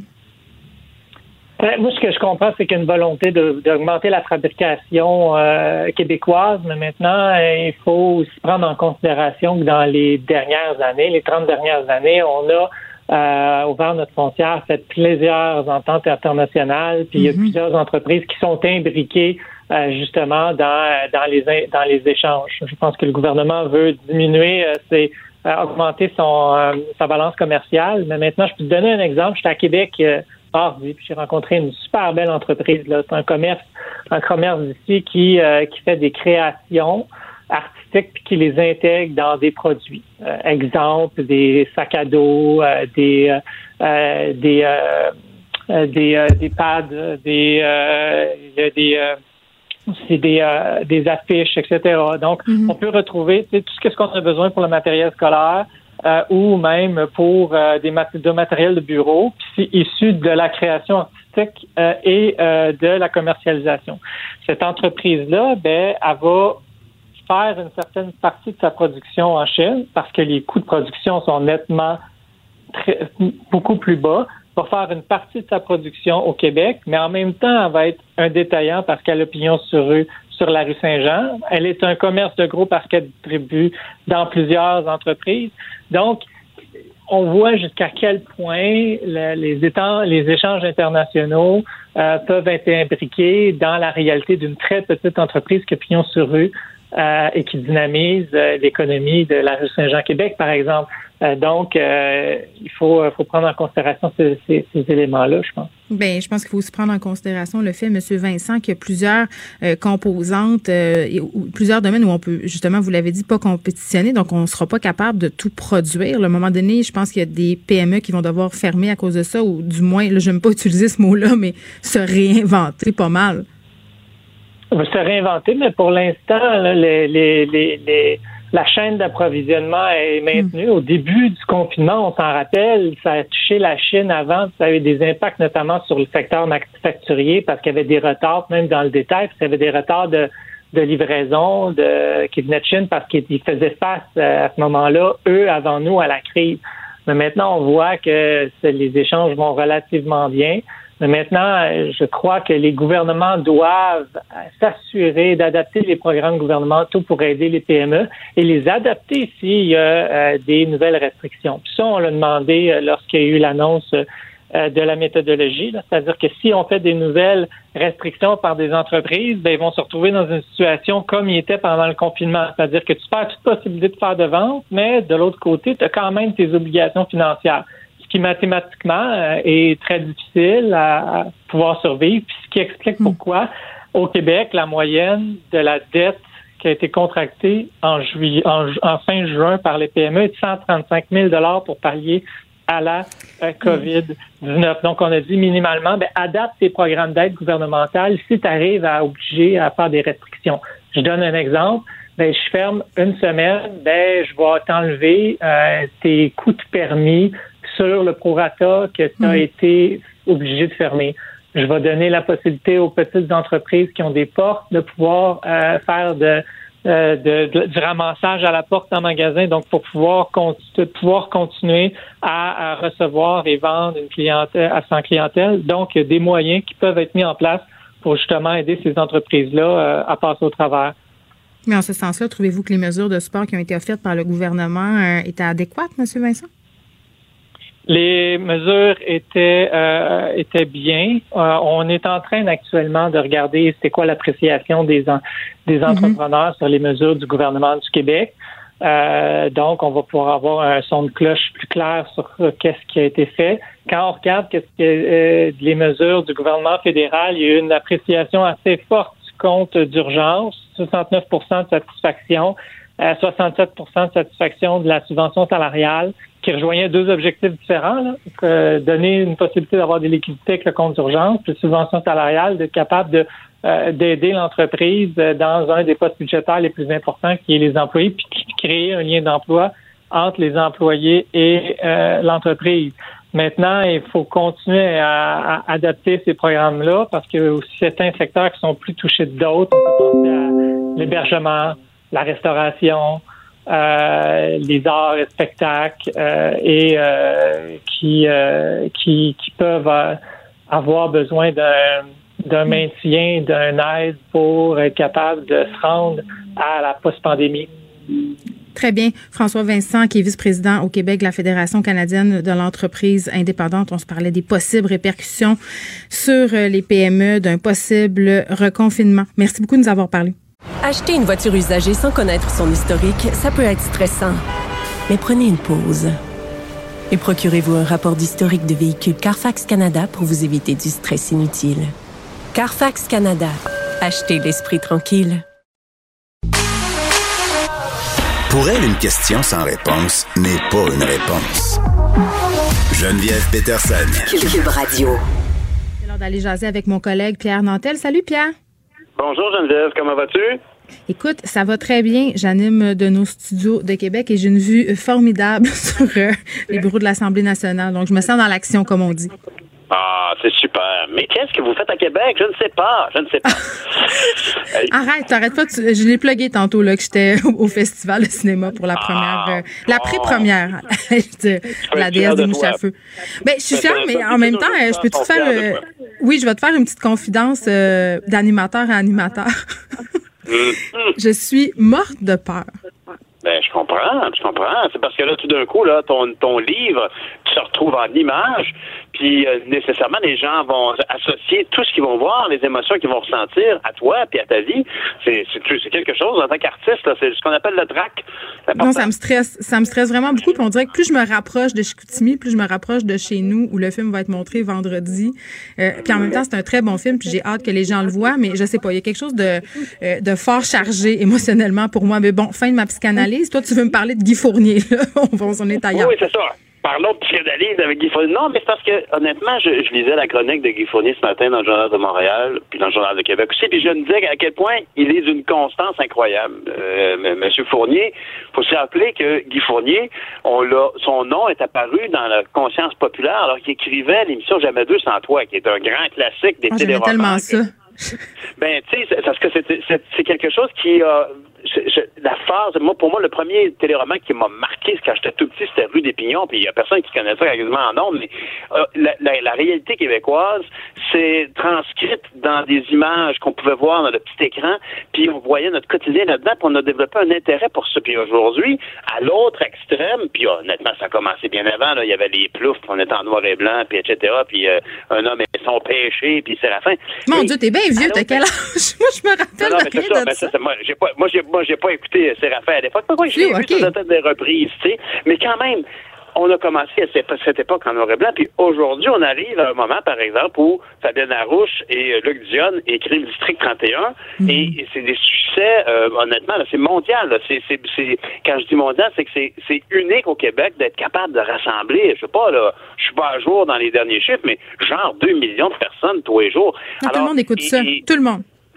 Ben c'est ça, c'est exceptionnel. Là. Tout le monde, quand, quand tu dis là, que de, tous les âges, c'est rare en Saint-Citron, ce genre d'exploit. Alors, on a réussi à se raconter nos, nos histoires. On a réussi à mm. développer une manière d'attirer les gens à, se mieux se connaître, puis à, regarder nos propres histoires, pas toujours à dire ah ben non, nous autres on est nés pour un petit pain, puis on va écouter des films avec Bruce Willis euh, fait aux États-Unis. On a, on n'est pas des colonisés au niveau culturel. Mm. Fait que c'est quelque chose de beau. Puis M. Fournier a fait partie de ces artisans-là, mais il fait aussi partie maintenant des observateurs de cette, de cette scène, là, de, toute cette industrie de, culturelle. Et à l'époque, on se rappellera qu'il n'y a jamais eu peur de créer la, la, controverse. Et à l'époque, on se rappellera que, et on pourrait plus faire ça, ça serait de l'appropriation culturelle, il était directeur des programmes de TQS, notre télévision 4 saisons. Aujourd'hui, ça s'appelle Nouveau, ça, a été, ça s'est appelé V. Mais à l'époque, il, s'est mis sur les autobus, il y avait une espèce de panache de, de grands chefs indiens, d'Autochtones. Puis aujourd'hui, on pourrait jamais faire ça, mais à l'époque, il, il, tenait à provoquer. Puis euh, TQS a, effectivement effectué une, une révolution dans la manière de produire. C'est là, à cause de TQS, que sont nés toutes les petites maisons de production qu'on connaît aujourd'hui qui font les émissions en collaboration avec les diffuseurs. Mais pour non, mais c'était quand même, euh, il était quand même avant-gardiste parce que tu as parlé de Jamais deux sans toi. Moi, j'étais très jeune quand j'écoutais ça. J'écoutais, j'écoutais ça avec mes parents, Pierre. je me ah. rappelle, euh, on avait un couple d'homosexuels dont un était atteint du sida et c'était révolutionnaire. On n'avait jamais vu ça. Là. Ça avait été abordé un peu avant avec Jeannette Bertrand, mais dans la télé mainstream, dans une fiction québécoise, je pense que c'était une des premières fois. Mais tu as raison, puis et, et, c'est à ça, cest à dire, honnêtement, je pense que tous les créateurs de télévision, de cinéma, puis les créatrices de télévision puis de cinéma euh, euh, veulent effectivement refléter des messages de leur société. La question, c'est que quand ces moyens de production-là sont toujours soit à Paris ou à Los Angeles puis à New York, ben c'est difficile de pouvoir aller chercher des enjeux qui nous touchent de près. Alors que, comme tu l'as dit, Jeannette Bertrand, puis aujourd'hui, euh, la blonde à Mario Dumont, dont j'oublie le nom malheureusement, Marc-Claude Barrette qui fait qui fait qui fait depuis le matin. On, non mais on est vraiment on est vraiment dans la télévision qui touche les gens. L'émission de Michael Barrette, c'est c'est vraiment on est dans les sujets. Euh, on a euh, genre quatre ou cinq personnalités très connues qui viennent parler d'un enjeu de santé, d'un enjeu de psychologie. C'est super important. Dans notre société, la télévision a beaucoup d'importance. On y est beaucoup investi. C'est pour ça que sa critique d'aujourd'hui à Guy Fournier est très pertinente quand il, dit que, bon, Stephen Guilbeault a passé une heure avec l'industrie de, l'audiovisuel de tout le pays. Je ne sais pas s'il y avait effectivement autant en anglais qu'en français, mais mhm. effectivement, euh, il raconte que euh, en ayant assisté à cette rencontre-là, euh, il constate qu'évidemment, les gens s'impatientent un peu parce qu'il n'y a pas eu de changements qui sont passés depuis 20 ans quasiment dans le milieu de, l'audiovisuel. Mais est-ce que c'est l'homme de la situation? Steven Parce qu'il vient pas il vient pas du milieu de la culture du tout, en fait. Ben, c'est ça. Mais remarque, tu sais, tu peux envoyer, euh, n'importe qui peut, euh, on entend bien le bilan de chacun, faire la différence. Ce qui est très clair, par contre, c'est ça qu'il dit dans son article, c'est que pour lui, tu sais, l'ouverture de son article, c'est quelles que soient les fonctions que le premier ministre Justin Trudeau pouvait lui confier, Stephen Guilbeault n'était pas destiné à avoir la vie facile parce que s'il avait été envoyé à là où tout le monde l'espérait, c'est-à-dire à l'environnement, au climat, ben, ça aurait été évidemment très difficile. Tu as vu mon papier d'hier sur le fait qu'en Alberta, ils veulent comme juste rien savoir. Ils veulent pas arrêter de produire du pétrole des ordres bitumineux. Bon, ben, imagine, si Stephen Guilbeault avait arrivé là en disant, écoutez, il faut faire des efforts, ça aurait été très difficile, malheureusement, pour lui.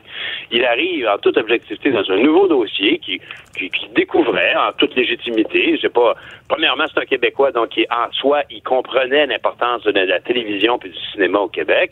Il avait lui-même, si je me souviens bien, écrit un livre. Alors, il, il, il, il, n'arrivait pas quand même comme si c'était un tenant, un de casino à Milwaukee. C'était quand même un, citoyen.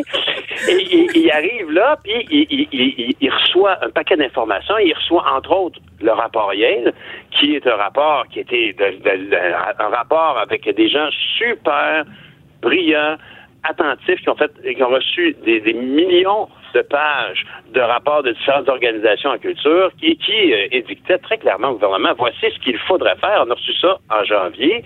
Évidemment, période qui était peut-être pas simple, mais ce qui est clair, c'est que ça fait au moins sept ans que tout le monde répète la même chose puis qu'il s'est rien, rien, rien produit. tu sais, quand on, parle de tout ce, passé euh, télévisuel, que ce soit à l'époque de Jamais 200 toi que Guy Fournier écrivait, jusqu'à euh, Marie-Claude Barrette qui fait depuis le matin, on voit toute l'importance quand tu me dis que toi, tu écoutais ça avec tes parents, tu étais fasciné de voir un couple d'homosexuels dont un avait le sida. Je veux dire, c'est important dans notre société. Puis, malheureusement, actuellement, on, les, diffuseurs, que sont TVA, Radio-Canada, euh, V ou Nouveau, euh, et, toutes les chaînes spécialisées, ces diffuseurs-là font partie d'un système où leur chiffre d'affaires il y a une partie de ça qui doit aller quelque part pour produire des émissions. C'est une, espèce de gestion de l'offre et de la demande. Tu es en affaires, tu diffuses des émissions, tu vends de la publicité, et puis tu réinvestis dans le contenu local, puis nous, on se retrouve là-dedans, puis de temps en temps, tu as le droit, bien sûr, de prendre une émission américaine que tu as traduite, puis ça fait un mélange là, euh, différent pour chacun des postes en fonction de leur licence. Mais c'est ça qui est mis à mal, parce qu'actuellement, la publicité est à la baisse, Puis les nouveaux joueurs que tout le monde consomme avec, euh, avec de façon effrénée pendant la COVID, tous les serveurs comme Netflix et tout ça, ben eux, on leur demande juste rien. Rien, non, moi, ça me fait capoter. Ils peuvent, ils peuvent absolument faire ce qu'ils veulent euh, et exercer, puis moi, je ne vais pas avoir peur des mots, une hégémonie culturelle sur nous. Et on est là à regarder ça, se tourner pouce, puis en se disant, ben non, ben non, au Québec, on est tellement bon, on fait tellement des bons petits, hein, on est bon pour faire rien ben avec pas grand-chose, puis on va être correct. Mais à un moment donné, non, on sera pas correct. On le voit, là. Moi, j'en ai des enfants, là, puis t'en as aussi, là. Et puis même moi, là, j'ai même, tu sais, c'est pas pour vrai, je n'ai plus de télé chez nous. sais Internet est plugué dans TV, puis je, ben, je consomme des contenus québécois. Tu sais, mes, mes enfants, moins. Puis je, suis tout le temps en train de taper là-dessus. Mais tu as tout à fait raison. Ça, ici, c'est le problème. Les, changements technologiques qui ont affecté ta vie de téléspectatrice, ben ça affecte la vie de tout le monde. Je connais pas, moi honnêtement, là, je ne connais aucun jeune de 20-25 ans là, qui, qui s'installe quelque part puis qui a une télévision. Il, il, un abonnement encore, ben, encore moins, à moins que ce soit pour l'Internet. En soi, la vie change, il ne faut pas s'objecter à ça, on ne peut pas arrêter de progrès. Le problème, c'est que toutes ces nouvelles façons de consommer la culture n'ont pas été endiguées comme l'avait été à l'époque la câble distribution. Alors aujourd'hui, tout le monde écoute n'importe quoi sur Internet, OK, mais il faut absolument que ce système-là, lui aussi, soutienne la production locale. Qu'il y ait des rétributions, puis qu'on subventionne, puis qu'on oblige ces géants-là à investir dans les cultures dans lesquelles ils s'implantent, euh, puis qu'ils paient des taxes comme tout le monde. Pierre Nantel, merci. Moi, c'est un sujet, écoute, ça me fait toujours un pogner nerf. Euh, puis je trouve que la, notre espèce de guerre culturelle, c'est là qu'elle se joue. Vraiment, là, c'est, on le voit, l'effet direct. Si on veut protéger notre culture pour pas avoir à faire justement cette culture mondialisée-là, là, c'est maintenant que ça se passe. Merci. Tu as raison. T'en es la preuve vivante. Salut. à demain. Bye. Le, commentaire de François Lambert, un dragon pas comme les autres. Salut François. Salut Geneviève. Écoute, euh, tu nous parles, euh, hier on avait commencé brièvement à se parler du panier bleu, mais on n'avait pas pu pogner jusqu'au bout, fait qu'on se reprend aujourd'hui. Hey Geneviève, euh, je sais qu'on en parle. je sais que Cube en a parlé aujourd'hui. Je vais t'amener l'opinion d'un entrepreneur qui est dans ce milieu-là, non mhm. moi, OK? Mhm. Euh, je lisais tantôt euh, bon, le, Alain Dumas puis Pierre Fitzgibbon pour défendre, qui défendait le, panier bleu. Première chose, il dit l'achalandage, le panier bleu a diminué de mois en mois, de mai 140 000 à 37 000. Et Alain Dumas dit le PDG, cette baisse était attendue. Geneviève, Amazon a le vent dans les voiles. J'ai embauché 22 personnes au mois de juillet parce que j'avais de la croissance. Cette baisse-là n'était pas entendue. Le panier bleu ne répond pas aux besoins des Québécois. OK? C'est le premier point.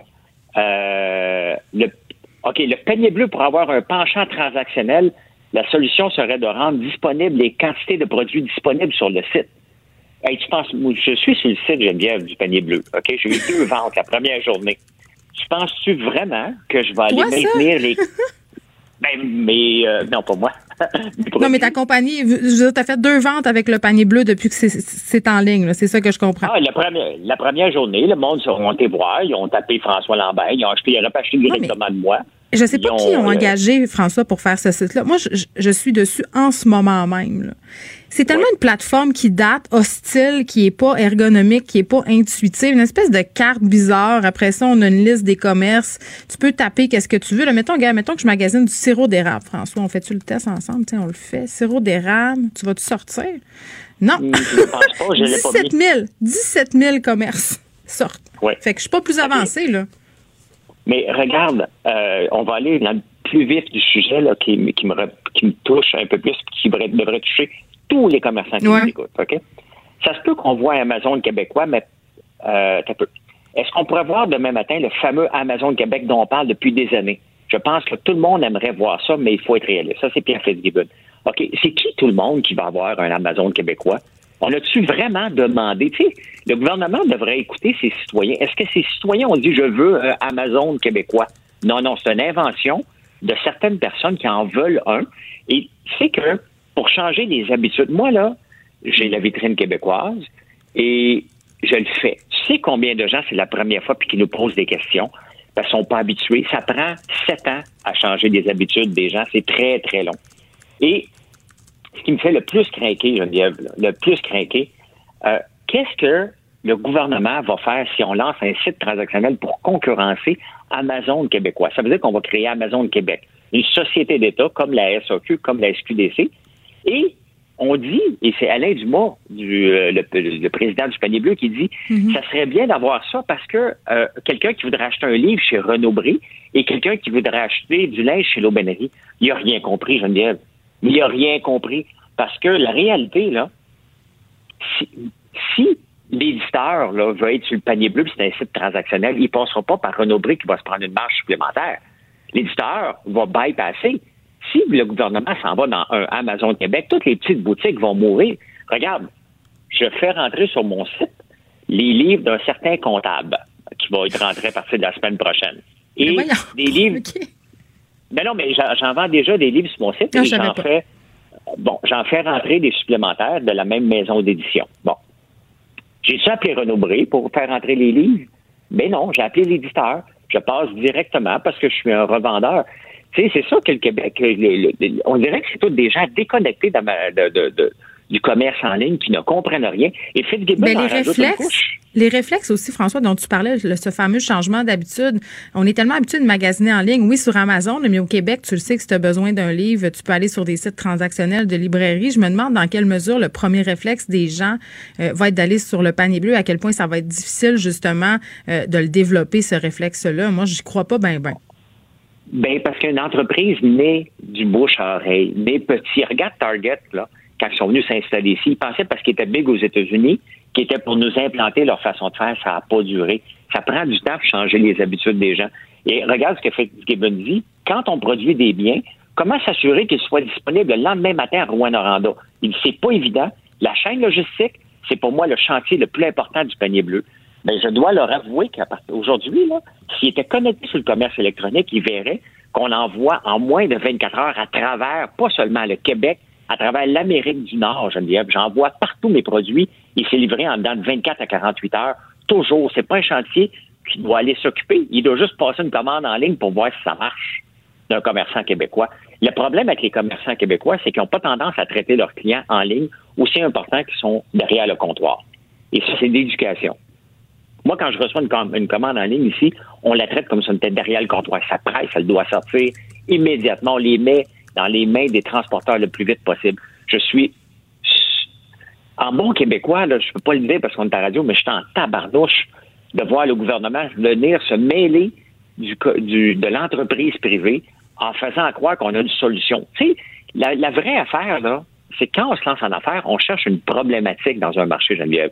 Quelle est la problématique qu'ils ont voulu régler? Hein? Mm-hmm. C'est pas la problématique des gens, des entreprises à travers la province, autre que Montréal puis Québec. Notre problématique, là, c'est un Internet de barbe, OK? Et ça, le gouvernement, ça, le gouvernement peut faire quelque chose pour ça. Donc, on est au tiers-monde ici de l'Internet. On est au tiers-monde. Je, je, suis obligé pour réussir à faire uploader mes vidéos le matin, là. Je suis obligé de me prendre trois connexions Internet. Une avec Bell, une avec Rogers, puis une avec mon fournisseur Internet. Sinon, je ne suis pas capable. Je paye en moyenne 350 pièces par mois pour avoir un Internet en campagne qui me coûte 45 pièces par mois à Montréal. Ça, c'est le rôle du gouvernement de venir s'en mêler. Pas du commerce électronique et venir concurrencer parce que si on fait Amazon québécois, dire, on va tuer les Renaud les aubaineries parce que les détaillants et les fournisseurs et les producteurs n'auront rien à foutre de passer par la, la boutique qui sert d'intermédiaire en ce moment. Ils n'ont rien compris et on va bien te foutre un autre 3 millions pour mettre sur l'amélioration du site. J'ai un site depuis deux ans qui m'a coûté en bas de 30 000 pour maintenir. OK? C'est complètement aberrant, c'est choquant. Et on va dire que c'est pas beaucoup, 3 millions comparativement aux milliards qu'on donne à Bombardier, mais les comparaisons niaiseuses comme ça, j'en ai soupé, ça m'écœure. Je suis choqué depuis hier. Honnêtement, là, je me déchoque pas depuis que j'ai entendu 3 millions parce que je pense, je l'avais dit à toi, je pensais qu'on était pour donner à peu près un autre 500 000, c'était pour aller à un million, parce qu'on fait beaucoup de pubs. Mais non, on est rendu à 3 millions. Et si on vient créer un Amazon québécois pour venir concurrencer, moi, de la concurrence, je m'en balance, OK? Quand je vois de la concurrence, je travaille dix fois plus fort. Mais là, que le gouvernement vienne concurrencer un paquet d'initiatives, comme la mienne, et un paquet d'autres, ça, je ne l'accepte pas parce que on n'est pas dans un État communiste. Le gouvernement veut contrôler le, commerce de détail au Québec, bien. En faisant un Amazon québécois, en mettant des milliards. Moi, je pense qu'ils essayent de stimuler euh, les produits québécois, mais qui s'y prennent de la bien mauvaise façon. Tu aider les PME, aider-les à mettre sur pied des sites transactionnels, je sais pas, mais en tout cas, moi, je trouve le panier bleu puis cet Amazon québécois, euh, j'y crois pas bien. Je veux dire, si euh, il y a quelque chose que le gouvernement doit comprendre, il n'a pas à tenir la main des entrepreneurs. Si tu deviens entrepreneur, c'est que tu n'as pas le goût de te faire tenir la main. Il y a une raison pourquoi on s'est lancé en mm. affaires en premier lieu, parce qu'on a vu une problématique qu'on pouvait résoudre. On a vu de l'argent qu'on pouvait faire. On a vu une passion qu'on pouvait assouvir. Et ça, la dernière chose qu'on veut comme entrepreneur, c'est que le gouvernement nous prenne par la main puis fasse nos ventes pour nous. On n'a jamais demandé ça. Je ne connais aucun entrepreneur aujourd'hui qui a demandé au gouvernement viens m'aider à faire des ventes. Il n'y a pas besoin de ça. Il y a besoin d'avoir moins de paperasse. Il y a besoin d'avoir des choses plus simples. Il y a besoin d'avoir, tu sais, juste l'électricité en campagne, Geneviève, là. C'est pas des blagues. Je perds quatre fois l'électricité par jour à tous les jours. Mais voyons, pour vrai? OK. Ben oui. Commençons par régler les vraies affaires de base, l'électricité puis l'Internet, là. Mettez votre emphase là-dessus. OK? Comment ça se fait que je paye 350 pièces d'Internet à la campagne alors que je paye 50 pièces en, ville? Ça, les commerces, ça l'affecte des commerces. Ça, c'est les vraies problématiques du gouvernement, avoir un, une Internet euh, égalitaire à travers la province. oui, d'ailleurs, euh, Guy Nantel, et euh, Sylvain Godreau se sont ostinés sur le au débat des, des aspirants-chefs du PQ sur l'Internet parce que les gens ont tendance à rire de ça, mais c'est vrai qu'au Québec, il y a bien des endroits où même si Internet, ça fonctionne pas pantoute et ça peut nuire, surtout quand on sait qu'on s'en va de plus en plus vers le télétravail. Là. tu as raison de le souligner. Il nous reste une petite minute. Tu parlais du gouvernement, des entrepreneurs qui veulent pas que le gouvernement leur tienne la main, François. Il y a des compagnies aériennes qui voudraient se faire tenir la main par les gouvernements. Oui, mais tu vois, hein, quand les entreprises font beaucoup, beaucoup d'argent, ils gardent pour eux autres, puis ça, on va en parler constamment maintenant. Et maintenant que ça va mal, qui ont tout flambé l'argent, qui ont gardé l'argent des contribuables, ils demandent au gouvernement, non seulement on ne donnera pas l'argent euh, aux consommateurs qui leur appartient, OK? Essaye de faire ça, toi, comme commerçant, de garder l'argent, tu vas avoir le, le, gouvernement dans le derrière rapidement. Et là, ils demandent de l'argent. Puis là, ce qu'ils disent, ouais, ben, à travers le monde, ils ont été aidés. Aux États-Unis, ils les aident. Euh, en France aussi, ils ont donné des milliards. Je veux dire, la réalité, c'est qu'on ne peut pas aider tout le monde. La réalité, c'est que ce sont des entreprises qui se sont comportées en capitalistes sauvages pendant des années, qui n'ont pas mis d'argent de côté, qui ont dépensé. Et euh, maintenant, ils se ramassent, tu sais, la cigale ayant chanté tout l'été, là, mais c'est exactement ce qui se passe. Puis la réalité, là, la réalité, est-ce qu'on a vraiment besoin de voyager? La réponse est non, c'est pas un bien essentiel. Dans l'échelle de Maslow, le besoin de voyager là, est pas tellement élevé. OK? Il vient pas mal à la fin de tous les besoins qu'on a. Euh, donc, moi, je ne veux pas qu'on aide les, les, entreprises euh, euh, aériennes. C'est des entreprises qui ont trop dépensé, qui ont mal géré leur argent. Puis qu'en plus, qui se financent en ce moment, qui se financent avec les crédits voyage. Moi, moi ça me ça, ça, ça, vient vraiment me chercher. Là. On a des Air Canada puis ça qui, qui offrent des bons de voyage puis qui font rouler leur compagnie avec l'argent du monde. Moi, ça, ça non, c'est non. L'argent du pauvre monde, c'est là qu'on doit le dire parce que c'est des gens qui, peut-être, qui ont mis le 1000 dollars puis le gouvernement veut même pas leur redonner des crédits voyage. Voyons, c'est aberrant de voir ça on va aller aider ces entreprises-là. Ces entreprises-là. Mais le lobby des compagnies aériennes, François, est tellement puissant. on ne se comptera pas de part. La raison pour laquelle le gouvernement ne met pas ses culottes en ce moment, notamment par rapport à Air Canada, c'est celle-là. C'est seulement celle-là. Honnêtement, les lobbies, à un moment donné, il faut faire se poser comme question, ça sert à quoi? OK? Hein? non, on, se posera, on se posera. si tu me poses la question, les lobbies, à part que se faire influencer dans la mauvaise direction des, des, euh, des entreprises, comme le lobby des cigarettes qui est très fort, le lobby des larmes à feu qui est très fort, le lobby mm. du sucre. Le lobby des bars. le lobby des bars, ben, ça, ça, c'est Sargatis à Montréal, probablement. Mais euh, le lobby du sucre est un des, des, lobbies les plus forts au monde, alors qu'on a un mm-hmm. taux de diabète le plus. Tu sais, à un moment donné, il va falloir dire aux lobbyistes regarde, on a-tu vraiment besoin de ça? On peut, on n'est pas obligé de les écouter. pas parce qu'ils parlent que le gouvernement doit les écouter aussi. Là, tu sais ça fait des votes, ça fait des votes, ça fait des votes. Tu sais, à un moment donné, il faut faire qu'un gouvernement accepte. Moi, je vais aller travailler quatre ans, puis après ça, ben, euh, mettez-moi dehors, je vais avoir fait ma job, là. C'est peut-être ça. Oui, parce qu'à un moment donné, il y a trop d'accointances qui se font. François Lambert, merci. On se reparle demain. Acheter une voiture usagée, ça peut être stressant, mais prenez une grande respiration. Et imaginez-vous avec un rapport d'historique de véhicule Carfax Canada qui peut vous signaler les accidents antérieurs, les rappels et plus encore. Carfax Canada achetez l'esprit tranquille. Geneviève Peterson. Une animatrice pas comme les autres. Cube Radio. Edith Bernier a lancé son premier livre sur la grossophobie le 2 septembre dernier. C'est aux éditions Très Carré et elle est là pour nous en parler. Salut Edith. Allô Geneviève. Edith qui est aussi fondatrice du site web grossophobie.ca info et références qui est déjà venue plusieurs fois à l'émission.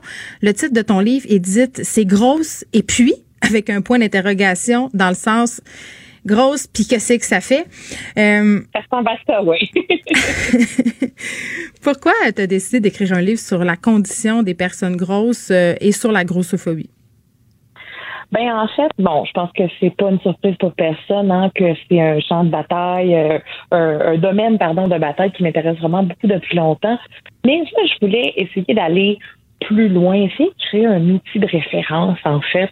Et, c'est un peu un concours de circonstances. Euh, c'est l'année passée, en fait, pas longtemps après qu'on se soit parlé pour la première fois, parce que hier, ça faisait un an qu'on, que tu m'interviewais pour la première fois. C'était notre euh, anniversaire. C'était notre anniversaire. Et donc, pas longtemps après ça, euh, bon, il y avait eu euh, un article qui était sorti dans le journal et j'avais eu euh, un message d'une maison d'édition de quelqu'un qui me disait As-tu déjà pensé écrire un livre sur la grossophobie? Et je me disais, ben, c'est sûr que j'y ai pensé. mais là, c'était beaucoup plus concret, c'était beaucoup plus réel et j'ai décidé de m'embarquer dans, euh, dans cette belle aventure-là. Et euh, ben, euh, un an plus tard, voici, voici ce que ça donne. Et je suis vraiment super fière de dire une chose, c'est que tu es mentionné Geneviève dans ce livre-là. et, et à titre d'allié, en fait. oui, mais moi, ça me rend mal à l'aise. Tu le sais, on, en a parlé en privé de cette histoire-là, puis on, là, on va en parler en public, mais tu as fait une liste de personnalités publiques qui sont des alliés par rapport mm-hmm. à la cause de la grossophobie. Puis moi, je suis pas bien d'être sur, sur cette liste-là, puis je encore mal à l'aise. Puis je, te dis pourquoi, je te le redis.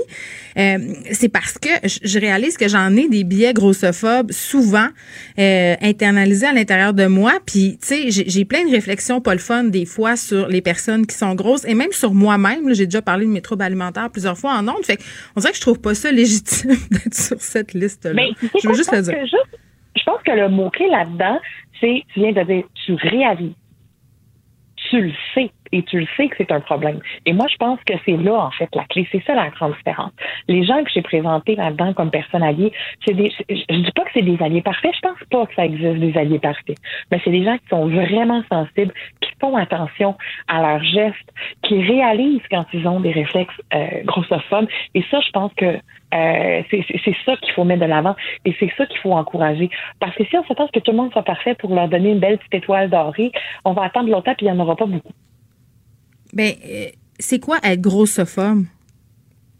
Être grossophobe, ça peut vouloir dire un paquet d'affaires, mais en gros, être grossophobe, c'est d'entretenir des préjugés, des discriminations, des comportements hostiles à l'égard des personnes grosses, que ce soit soi-même ou que ce soit les autres.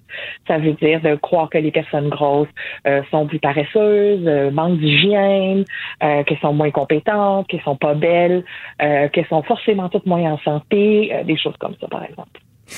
Là, tu dis quelque chose que moi, je trouve... Euh, ben, tu dis plusieurs choses intéressantes euh, dans ce livre-là. Edith, là, je, d'ailleurs, le conseil à, toutes les personnes, surtout celles qui ont des préjugés envers la grossophobie, là, qui disent ah franchement sont gossantes les militantes euh, qui parlent de grossophobie, je suis pas grossophobe parce que justement ça déconstruit un peu tout ça. Le ton est vraiment pas culpabilisant. Puis ça j'ai aimé ça. Tu dis au départ, Edith, que t'étais pas prédestinée à être grosse. Ben non, j'ai pas le profil type en fait de la personne grosse. J'ai constaté euh, en fait en consultant l'espèce de, de, profil type, donc euh, au niveau de l'Institut national de santé publique du Québec, euh, l'INSPQ. Et en fait, la personne grosse typique au Québec euh, est un homme et habite dans les régions. enfin, j'explique tout dans les, je me, je je me rappelle pas en détail tout, tout, tout le profil, mais en fait, sur, sur comme cinq, six critères, j'en ai juste un qui explique, en fait, qui, fait que je serai dans le profil type. Donc, sur, mettons, cinq, Tu d'une région. Et c'est celui de d'avoir grandi en région dans mon cas, mais à l'heure actuelle, ça fait la moitié de ma vie que je suis à Montréal et l'autre moitié de ma vie que j'ai fait euh, où j'ai grandi à Matane, en fait, en Gaspésie. Euh, bon, puis tu soulignes aussi que tu viens d'un milieu privilégié, euh, parce qu'on a souvent, on a souvent cette idée-là de la personne grosse justement euh, qui était foirée sur son sofa, qui vit de l'aide sociale, qui mange de la malbouffe. puis c'est pas du tout ça. Là. Je pense que tu déboulonnes aussi dans ce livre-là le fait que quand tu es une personne grosse, c'est de ta faute. Oui, ça, c'était quelque chose qui était vraiment important pour moi à explorer parce que non seulement pour la perception que les gens ont des personnes grosses, mais pour la perception que les personnes grosses ont d'elles-mêmes. Parce qu'il y a encore énormément de personnes grosses qui pensent qu'elles sont la cause de leur malheur, entre guillemets, et qui voient ça d'ailleurs comme un malheur parce que mm. c'est le message qu'elles ont de l'extérieur constamment. Donc, euh, il y, a, plein d'explications dans le livre où j'explique euh, que l'environnement influe sur le poids, que la génétique influe sur le poids, que tes conditions socio-économiques, euh, que, que ton accès à un paquet de choses ou l'absence d'accès à un paquet de choses influence mm. ton poids. Mais j'indique aussi que c'est pas parce que tu sors d'une condition ou d'une circonstance qui peut être, euh, tu m'excuseras l'expression, obésogène, donc créatrice de personnes obèses, euh, que, que, automatiquement ça se règle. Admettons là, que moi je vivrais dans un désert alimentaire, par exemple, c'est-à-dire un, un, endroit où les aliments frais qui ne sont pas transformés, euh, ou du moins ultra transformés, sont accessibles euh, physiquement et financièrement. Bon, ben c'est pas parce que demain je déménage dans un quartier où je ne suis plus dans un désert alimentaire que par magie je vais perdre 150 livres. Tu sais, c'est ça le genre de choses. C'est des choses qui, des fois, t'es pogné avec quand ça t'arrive. Il y a des choses sur lesquelles tu peux avoir une certaine influence ou pas, mais souvent, c'est que les facteurs et la combinaison aussi est tellement unique à chaque personne que des personnes grosses n'ont pas toutes la même histoire et donc ne le sont pas toutes pour les mêmes raisons. Et donc, s'imaginer qu'il y a une formule magique pour tout le monde pour régler ce problème-là, et je dis régler le problème avec des gros, gros, gros guillemets dans les airs, euh, c'est irréaliste. Oui, puis il y a des gens qui nous écoutent en ce moment et moi, je faisais partie de ces gens-là. Euh, qui sont certainement en train de se dire ben là coudon là on est en train de faire l'apologie des grosses puis des gros puis de dire qu'être gros euh, ça cause pas de problème de santé puis de faire la promotion de l'obésité? Ça, on le dira jamais assez. Non. c'est simple comme ça. Il y a hmm. pas, je dis pas à personne de devenir gros. Je dis pas à personne de développer des mauvaises habitudes de vie. Euh, je, je, au contraire, moi, je suis, je suis la première à dire, c'est important de développer des bonnes habitudes de vie. D'ailleurs, j'avais une discussion récemment avec quelqu'un et on me disait pourquoi ce qu'on appelle la fameuse prévention de l'obésité, pourquoi on n'appellerait pas ça tout simplement le développement de saines habitudes de vie? Parce que de un, ça serait beaucoup plus inclusif de l'ensemble de la population. De deux, ça serait beaucoup moins humiliant et, oui, ça sonne maladie, là. Mais tu sais, c'est ça. Et, de toute façon, je veux dire, il y a personne qui perd à développer des, tu sais, à être moins sédentaire, à manger des repas équilibrés, à faire attention à sa santé psychologique. À, il y a personne qui perd à ça. Il y a pas juste les. Le but, c'est pas juste d'éviter qu'avoir d'avoir des personnes qui sont grosses. Je pense que ça, ça permet d'éviter plein d'affaires de développer des saines habitudes de vie.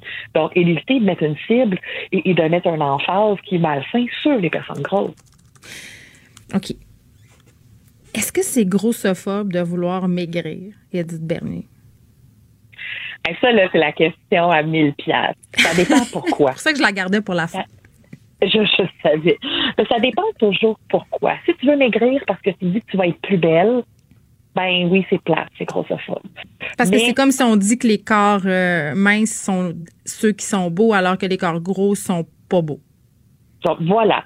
Euh, par contre, si, et, et si c'est la seule façon de, d'améliorer ta qualité de vie. Et on s'entend, c'est beaucoup plus rare qu'on pense, mais si je me retrouvais dans une situation où c'était la seule façon, par exemple, si on dit tu maigris ou tu meurs, et que c'était inévitable, mm-hmm. c'est ça que je m'écrirais. Il n'y a personne qui veut mourir non plus. C'est extrême comme exemple, mais je pense que tout est dans le cas par cas. L'affaire, c'est qu'il y a beaucoup de gens qui vont dire Ah oui, mais je fais ça pour ma santé. Sauf que c'est pas nécessairement la la santé ne passe pas nécessairement par la perte de poids. Euh, parce qu'il y a plein de gens, par exemple, qui vont dire Oh wow, t'es belle, t'as maigri, mais la personne elle a le cancer, est en dépression, elle a un trouble alimentaire. Euh, c'est pas des bonnes nouvelles que ces personnes-là maigrissent. Et, et, et les gens qui, hey, euh, ça va-tu? Il me semble qu'elle est engraissée, alors que la personne est peut-être en guérison, elle va peut-être mieux. Euh, euh, c'est ça qu'il faut aussi se sortir de la tête, là. C'est que gagner du poids ou perdre du poids, c'est pas toujours tout blanc ou tout noir. C'est super important de se garder ça en tête. Mm. Donc, est-ce que perdre du poids, c'est grossophobe? Je dirais pas automatiquement, mais il y a des grosses chances que ça le soit. Ça s'appelle Grosse et puis c'est aux éditions Très Carré. Merci Edith Bernier pour cette conversation. Puis je vous invite vraiment à aller lire euh, ce livre-là parce qu'il y a mille, mille questionnements, mille réflexions qu'on n'a pas eu le temps euh, d'aborder aujourd'hui. Et vraiment, c'est une, c'est une magnifique occasion de se confronter à nos préjugés, euh, à faire un petit examen de conscience aussi parce que, j'en suis fermement convaincue, on vit dans une société grossophobe où justement on nous impose des standards de beauté qui sont très très précis et en dehors de ces standards de beauté-là, point de salut. Et ça donne lieu à toutes sortes euh, d'enjeux au niveau de l'estime de soi. On, en discute souvent ici même à l'émission. Puis à un moment donné, ça serait peut-être le fun d'arrêter de mettre l'emphase sur le corps des autres. Merci, Edith. Acheter une voiture usagée sans connaître son historique, ça peut être stressant. Mais prenez une pause. Et procurez-vous un rapport d'historique de véhicule Carfax Canada pour vous éviter du stress inutile. Carfax Canada. Achetez l'esprit tranquille. Vous écoutez Geneviève Peterson. Cube Radio. Le, commentaire de Varda Etienne. Une vision pas comme les autres. Varda qui nous parle d'une mauvaise habitude qu'ont pris certains jeunes hommes, allais-je dire, celle de ne pas mettre de condom. Et tu vois, Varda, euh, j'aurais remis ça te dire que je suis surprise, mais je ne suis pas surprise. Moi, je suis découragée, Geneviève, et je tiens une, petite correction. Ce ne sont pas seulement les adolescents, mais les adolescents et adolescentes. C'est ça qui est encore plus décourageant. Alors, je t'explique. Il y a une étude qui a été réalisée par l'Agence fédérale de statistiques sur les habitudes sexuelles des jeunes âgés de 15 à 24 ans. Donc, 6 Canadiens sur 10 utilisent le condom. Bon, les champions, ceux qui respectent euh, le port du condom, ce sont bon les, les, les jeunes de l'Ontario et de la Saskatchewan. Et qui sont les grands perdants, les plus grands irresponsables? Nous. Oui, c'est nous, les Québécois. ben oui, écoute, euh, encore une fois, je suis pas surprise. Moi non plus, je suis pas surprise. Mais ce que je voulais savoir, c'est, bon, pas porter le condom, OK, bon, déjà, je comprends pas trop, mais quelles sont les raisons qui justifient, selon eux, la raison qu'on ne porte pas de préservatif? Écoute ça. Alors, il y en a qui trouvent que, qui considèrent qu'il y a d'autres moyens de contraception que le condom. Bon, alors je me dis, OK, si c'est la raison première, bon, là, ça va encore. Parce que je me dis, bon, ça, ça peut éviter une grossesse non désirée. Il y en a qui disent aussi, mais ce n'est pas leur responsabilité, c'est la responsabilité de l'autre. Hein? Donc, c'est pas ton père. Je te jure, je te jure. Bon, les risques de grossesse, eux autres, c'est impossible. On s'entend-tu que quand t'es ado, t'as les hormones dans le tapis, tu dois être assez fertile, merci, tout va bien dans le meilleur des mondes. Parfait. Eh, écoute, moi, je suis tombée enceinte juste à regarder mon mari, fait que j'imagine pas à 14 ans. Ben, écoute, moi, je tombe enceinte à 19 ans, euh, puis je peux te dire que j'étais chez moi à Brossard et j'ai pris l'odeur du sperme de l'autre sur le boulevard euh, Curie-Labelle à, à, à, Laval. C'est pour te dire à quel point je t'avertis. T'es devenu engrossé, c'est ça? Je suis devenu engrossé juste de même par télépathie. Ceci étant, euh, alors comme je te disais, ce sont les Ontariens qui sont les plus responsables aussi, euh, ceux qui sont de, Saskatchewan. Mais moi, je me dis, la question que je me suis posée, je me suis posé de nombreuses questions suite à cette étude. Est-ce que l'éducation sexuelle doit être faite au berceau, c'est-à-dire à la maison, ou c'est la responsabilité des établissements scolaires avec l'aide d'un sexologue qui va leur expliquer comment ça fonctionne? Moi, je veux dire, j'ai deux ados, hein, un 17, ma fille a 14 ans. Mon fils, lui, ça a été très facile d'aborder le sujet avec lui. Écoute, on en parle, il est très ouvert. Ma fille est un petit peu plus réservée.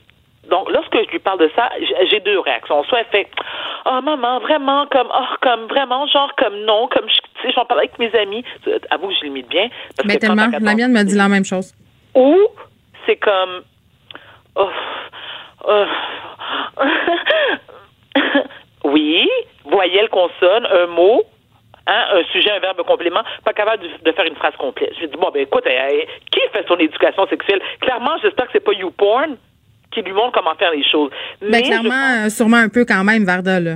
Ben oui, un peu quand même. Ben, je, je, non, non, écoute, j'ai pas la tête dans le sable. Je, je, je suis, je suis euh, quand même réaliste. Et j'ai moi-même eu, tu sais, j'ai eu 14 ans comme toi aussi à un moment donné dans ma vie. J'essaie de me rappeler comment, comment je vivais ma sexualité à 14 ans OK, non, je veux pas donner trop de détails. C'est ça, à la limite, c'est du, comme on dit en anglais, c'est TMI, too much information. Mais, j'aime ça du TMI. Non, mais, oui, bah, OK, mais non.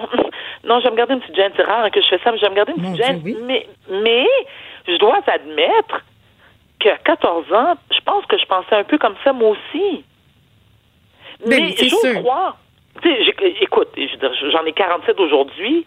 Je suis beaucoup plus responsable aussi. Mais euh, je pense, et j'aimerais avoir ton avis là-dessus. D'ailleurs, Geneviève, est-ce que c'est la responsabilité de nous comme parents? Ben, oui, la réponse c'est oui. Mais est-ce que selon toi, les écoles ont, elles aussi, doivent apporter euh, euh, une forme de contribution, si je peux utiliser ce terme-là, afin euh, une contribution morale, pour expliquer aux jeunes comment ça fonctionne. Est-ce que est-ce que nos jeunes seraient peut-être moins gênés d'en parler avec un prof en sexualité ou avec nous? Sais, c'est ben, comme mais tu sais, Geneviève, par exemple, moi j'ai 48 ans, puis je te le dis encore à mon âge, je veux pas savoir si mes parents baissent. Je, sais qu'ils baissent, je veux juste pas le voir, je veux pas l'entendre parler, je veux tout pas de détails. Je veux pas, Non, mais sans rentrer dans les détails, Varda, là, dans le sens, je pense qu'il y a moyen de parler de la chose sexuelle avec ses enfants euh, sans tomber dans quand moi je baise avec ton père. Tu, tu comprends ce que je veux dire? Oui, tout à fait, tout à fait. Mais je me dis, euh, la raison pour laquelle je, t'ai fait l'exemple de mes parents, c'est que il y a quand même un malaise je sais pas, moi, si mes enfants éprouvent ce même malaise aussi en disant, OK, est-ce que, tu sais, mon fils, là, quand j'ai quand j'ai abordé le sujet avec lui et comme je comme je t'expliquais, il a fait preuve d'une grande ouverture. Bon, ok, ça s'est bien passé. Je sais exactement quand ça a eu lieu. Puis son père et moi on lui a acheté une manufacture de condoms c'est vraiment, on a pris un abonnement. Non seulement il a fourni comme 6 000 condoms, j'exagère à peine, et un abonnement mensuel pour être sûr qu'il en manque jamais. Et de toute taille, c'est bon, OK. Puis, tu sais, avec des sensations plus ou moins fortes. Bon, OK. Ça, c'est là où je trouve que c'est TMI. J'ai acheté à mon fils une panoplie de condoms, puis même vraiment, là, avec ceux qui ont des sensations, il pourrait essayer. Il pourrait essayer s'il aime les sensations fortes, nervurées, chauffantes, tout ça. tu as dit de faire attention à chauffant, j'espère en rien de fun là-dedans. Il n'y a rien de fun là-dedans. Ah mon Dieu, le kiwi qui chauffe et les condoms qui chauffent, c'est non, la gang. Arrêtez, arrêtez avec ça. Là. J'ai pas envie de fourrer avec un cœur à cannelle. OK? Merci. il y, a différentes saveurs aussi, hein? Tu sais, ça, bubble gum, fraise, éclair au ah! chocolat, vanille française. Non, non, mais un pénis, il faut que ça goûte le pénis. En tout cas, moi, euh, chacun sa préférence. Mettons qu'on peut pas savoir la préférence de nos enfants. Ceci ben non, ça, ça nous concerne pas. Ceci étant dit, moi, j'ai dit à, à mon fils, je dis, regarde, ce que, la raison pour laquelle c'est important pour toi de te protéger, c'est un pour éviter de t'attraper une cochonnerie comme exemple l'herpès, là, puis que tu sois peut-être fertile jusqu'à ta mort. Bon, ça, c'est de un. Mais pour moi, d'abord et avant tout, et ton père, on n'a pas envie d'être grands-parents live right now. Ça ne tente pas de payer de la pension alimentaire parce que clairement, avec euh, ton salaire d'une fois par semaine chez Tim Hortons en étant étudiant à temps plein, il y a bien des chances que c'est papa et moi qui payons ta pension pour ton enfant. Ça ne tente pas, moi. Non, ça, ne m'intéresse pas du tout. Donc, j'ai aucun problème que tu baises comme tu veux. Fais-toi plaisir, mais responsabilise-toi, puis arrange-toi pour, pour, ben, pour te protéger oui, puis le fait que les jeunes, les, jeunes, le fait que les jeunes le portent moins, Varda aussi, je pense qu'on n'est plus non plus dans l'ère où les gens ont très très peur du SIDA. C'est un peu l'effet pernicieux de la trithérapie. mais laisse personnes... le SIDA, Geneviève, puis les autres maladies. Est-ce que tu as envie d'avoir des condylomes mais, écoute. Non, mais on dirait que c'est moins pire. Non, mais dans, dans la tête du monde, puis tu sais, pour avoir parlé avec plein d'organismes qui interviennent auprès des adolescents concernant les ITSS, il essaie de penser un peu magique, comme quoi on peut guérir de tout. Euh, puis personne l'a vu la gonorrhée, mais il y a un pot de pilule pour ça. Puis quand on est jeune, on se pense invincible, Varda aussi. On pense que juste une fois, puis que l'autre personne à qui on couche, elle est film, puis elle est propre, mais tu sais, ça n'a rien à voir. elle est film, elle est propre. Mais Geneviève, est-ce que je peux me permettre de te poser une question rapidement, mais c'est en lien avec ma chronique? Vas-y, tu peux me poser toutes les questions. OK. Je suis là pour toi. Moi, là, je vais peut-être sembler bien vieux jeu, bien ma tante de Sorel Tracy qui fait du scrapbooking dans son sol en stucco, OK? Mais moi, je, je n'accepte pas que mon ado de 17 ans ait des rapports sexuels avec sa blonde chez nous. Non. Mais quand t'es là, tu veux dire? Même quand je suis pas là. Ben là, tu sais qu'il y en a quand t'es pas là, Verdun. Ben, c'est que je suis tout le temps là, ça tombe bien mal, hein, parce que moi. Mais t'es bien, t'es bien fatigante, va-t'en. Oui, je suis fatigante. Non, mais je suis fatigante. faire l'épicerie, fais quelque chose. Non, mais je me dis, ça, je suis chez moi, je suis, euh, je, suis reine dans mon royaume, c'est moi qui paye les factures, donc. Euh, Et tu veux que ça dans une voiture, dans un champ, dans une ruelle, chez les parents? Non, mais va chez papa, tu sais, parce que le père, ah, lui, okay, ouais, plus. Mon papa, il n'y a pas de problème. Papa, il dit, alors il a le même. Euh, il a mis le même commentaire que le tien, c'est-à-dire que, écoute, Varda, moi, je préfère que ça se passe chez moi que dans une ruelle, euh, tu sais, dans une sombre ruelle quelque part, ou tu en arrière d'un, tu sais, sur le banc arrière de la voiture. C'est sûr que Moi, je veux juste pas être là. C'est mon règlement. Je veux pas être là. je veux pas m'en rendre compte quand je reviens. Je veux pas trouver le mot solide condom en dessous de ton lit, là. Je veux pas trouver ça. Fait que, organise-toi que t'es gagné. Mais est-ce que je peux, est-ce que, est-ce que je suis vieux jeu parce que je lui demande d'attendre la majorité avant de s'envoyer en l'air avec sa copine? Non, mais, tu sais. La réponse, c'est oui. Comment? Ben, comment? Mais t'as le droit. Mais t'as le droit. écoute, on peut te poser Mais l'autre fois, Varda, écoute, l'autre fois, tu me dis que tu t'assoyais à côté de lui pour s'assurer, pour t'assurer qu'il faisait ses devoirs au cégep, là. Je veux dire. Ben oui, ça, et ça fonctionne très bien. D'ailleurs, c'est un, c'est un étudiant euh, sérieux, déterminé, ambitieux. Pas que ça, fonctionne pas. non, non, mais je, je me dis, écoute. Mais tes vieux jeux. Non, mais attends, mais si Geneviève, écoute, ça va, je vais faire un commentaire très parvenu, très arriviste, mais c'est le cas. Tu sais, moi, je paye l'école privée de mes enfants depuis qu'ils sont en prématernelle. OK, la moindre des choses, là, pour toi et pour moi surtout, c'est que tu réussisses tes études. Je te demande rien d'autre dans la vie. Mais au moins, ramène-moi un diplôme pour toi d'abord et avant tout.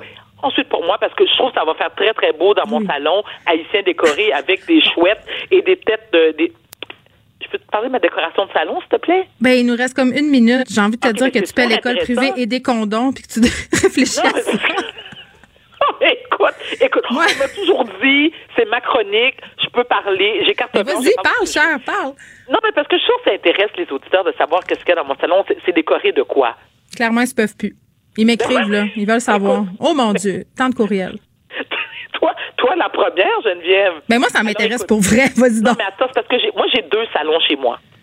Il y a mon salon haïtien. Je te jure, là. Tu viendras chez nous, tu vas, écoute, tu vas voir. Tu vas pouvoir constater de tes yeux vus. J'ai mon salon haïtien qui est loadé de, de bébelles, de, de, de bibelots, de plantes vertes, de plantes rouges, de plantes en plastique, de plantes naturelles. Euh, écoute, des photos de mes enfants de la journée que je les ai fécondés jusqu'à ce que je les accouche, jusqu'à aujourd'hui, jusqu'à puis écoute dans le futur là. Tu sais, j'ai des photos que j'ai des photos d'eux que j'ai fait faire quand ils vont avoir 30 puis 40 ans. OK, parfait, d'accord. Après ça, j'ai mon autre salon ça, c'est quand je vais bien dans ma tête. Zen, épuré, avec, euh, tu sais, odeur d'encens de lavande et tout ça. C'est très, très cute. C'est pas le bureau de ton psychiatre, ça? Ça ressemble à ça. T'es pas fine, Geneviève. Fine? Je trouve que c'est un, un, bel environnement. Mais moi, ça me fait grand bien. Attends, mais là, j'ai commencé à faire de la méditation. Alors, on parle du condom jusqu'à la méditation de Varda Étienne.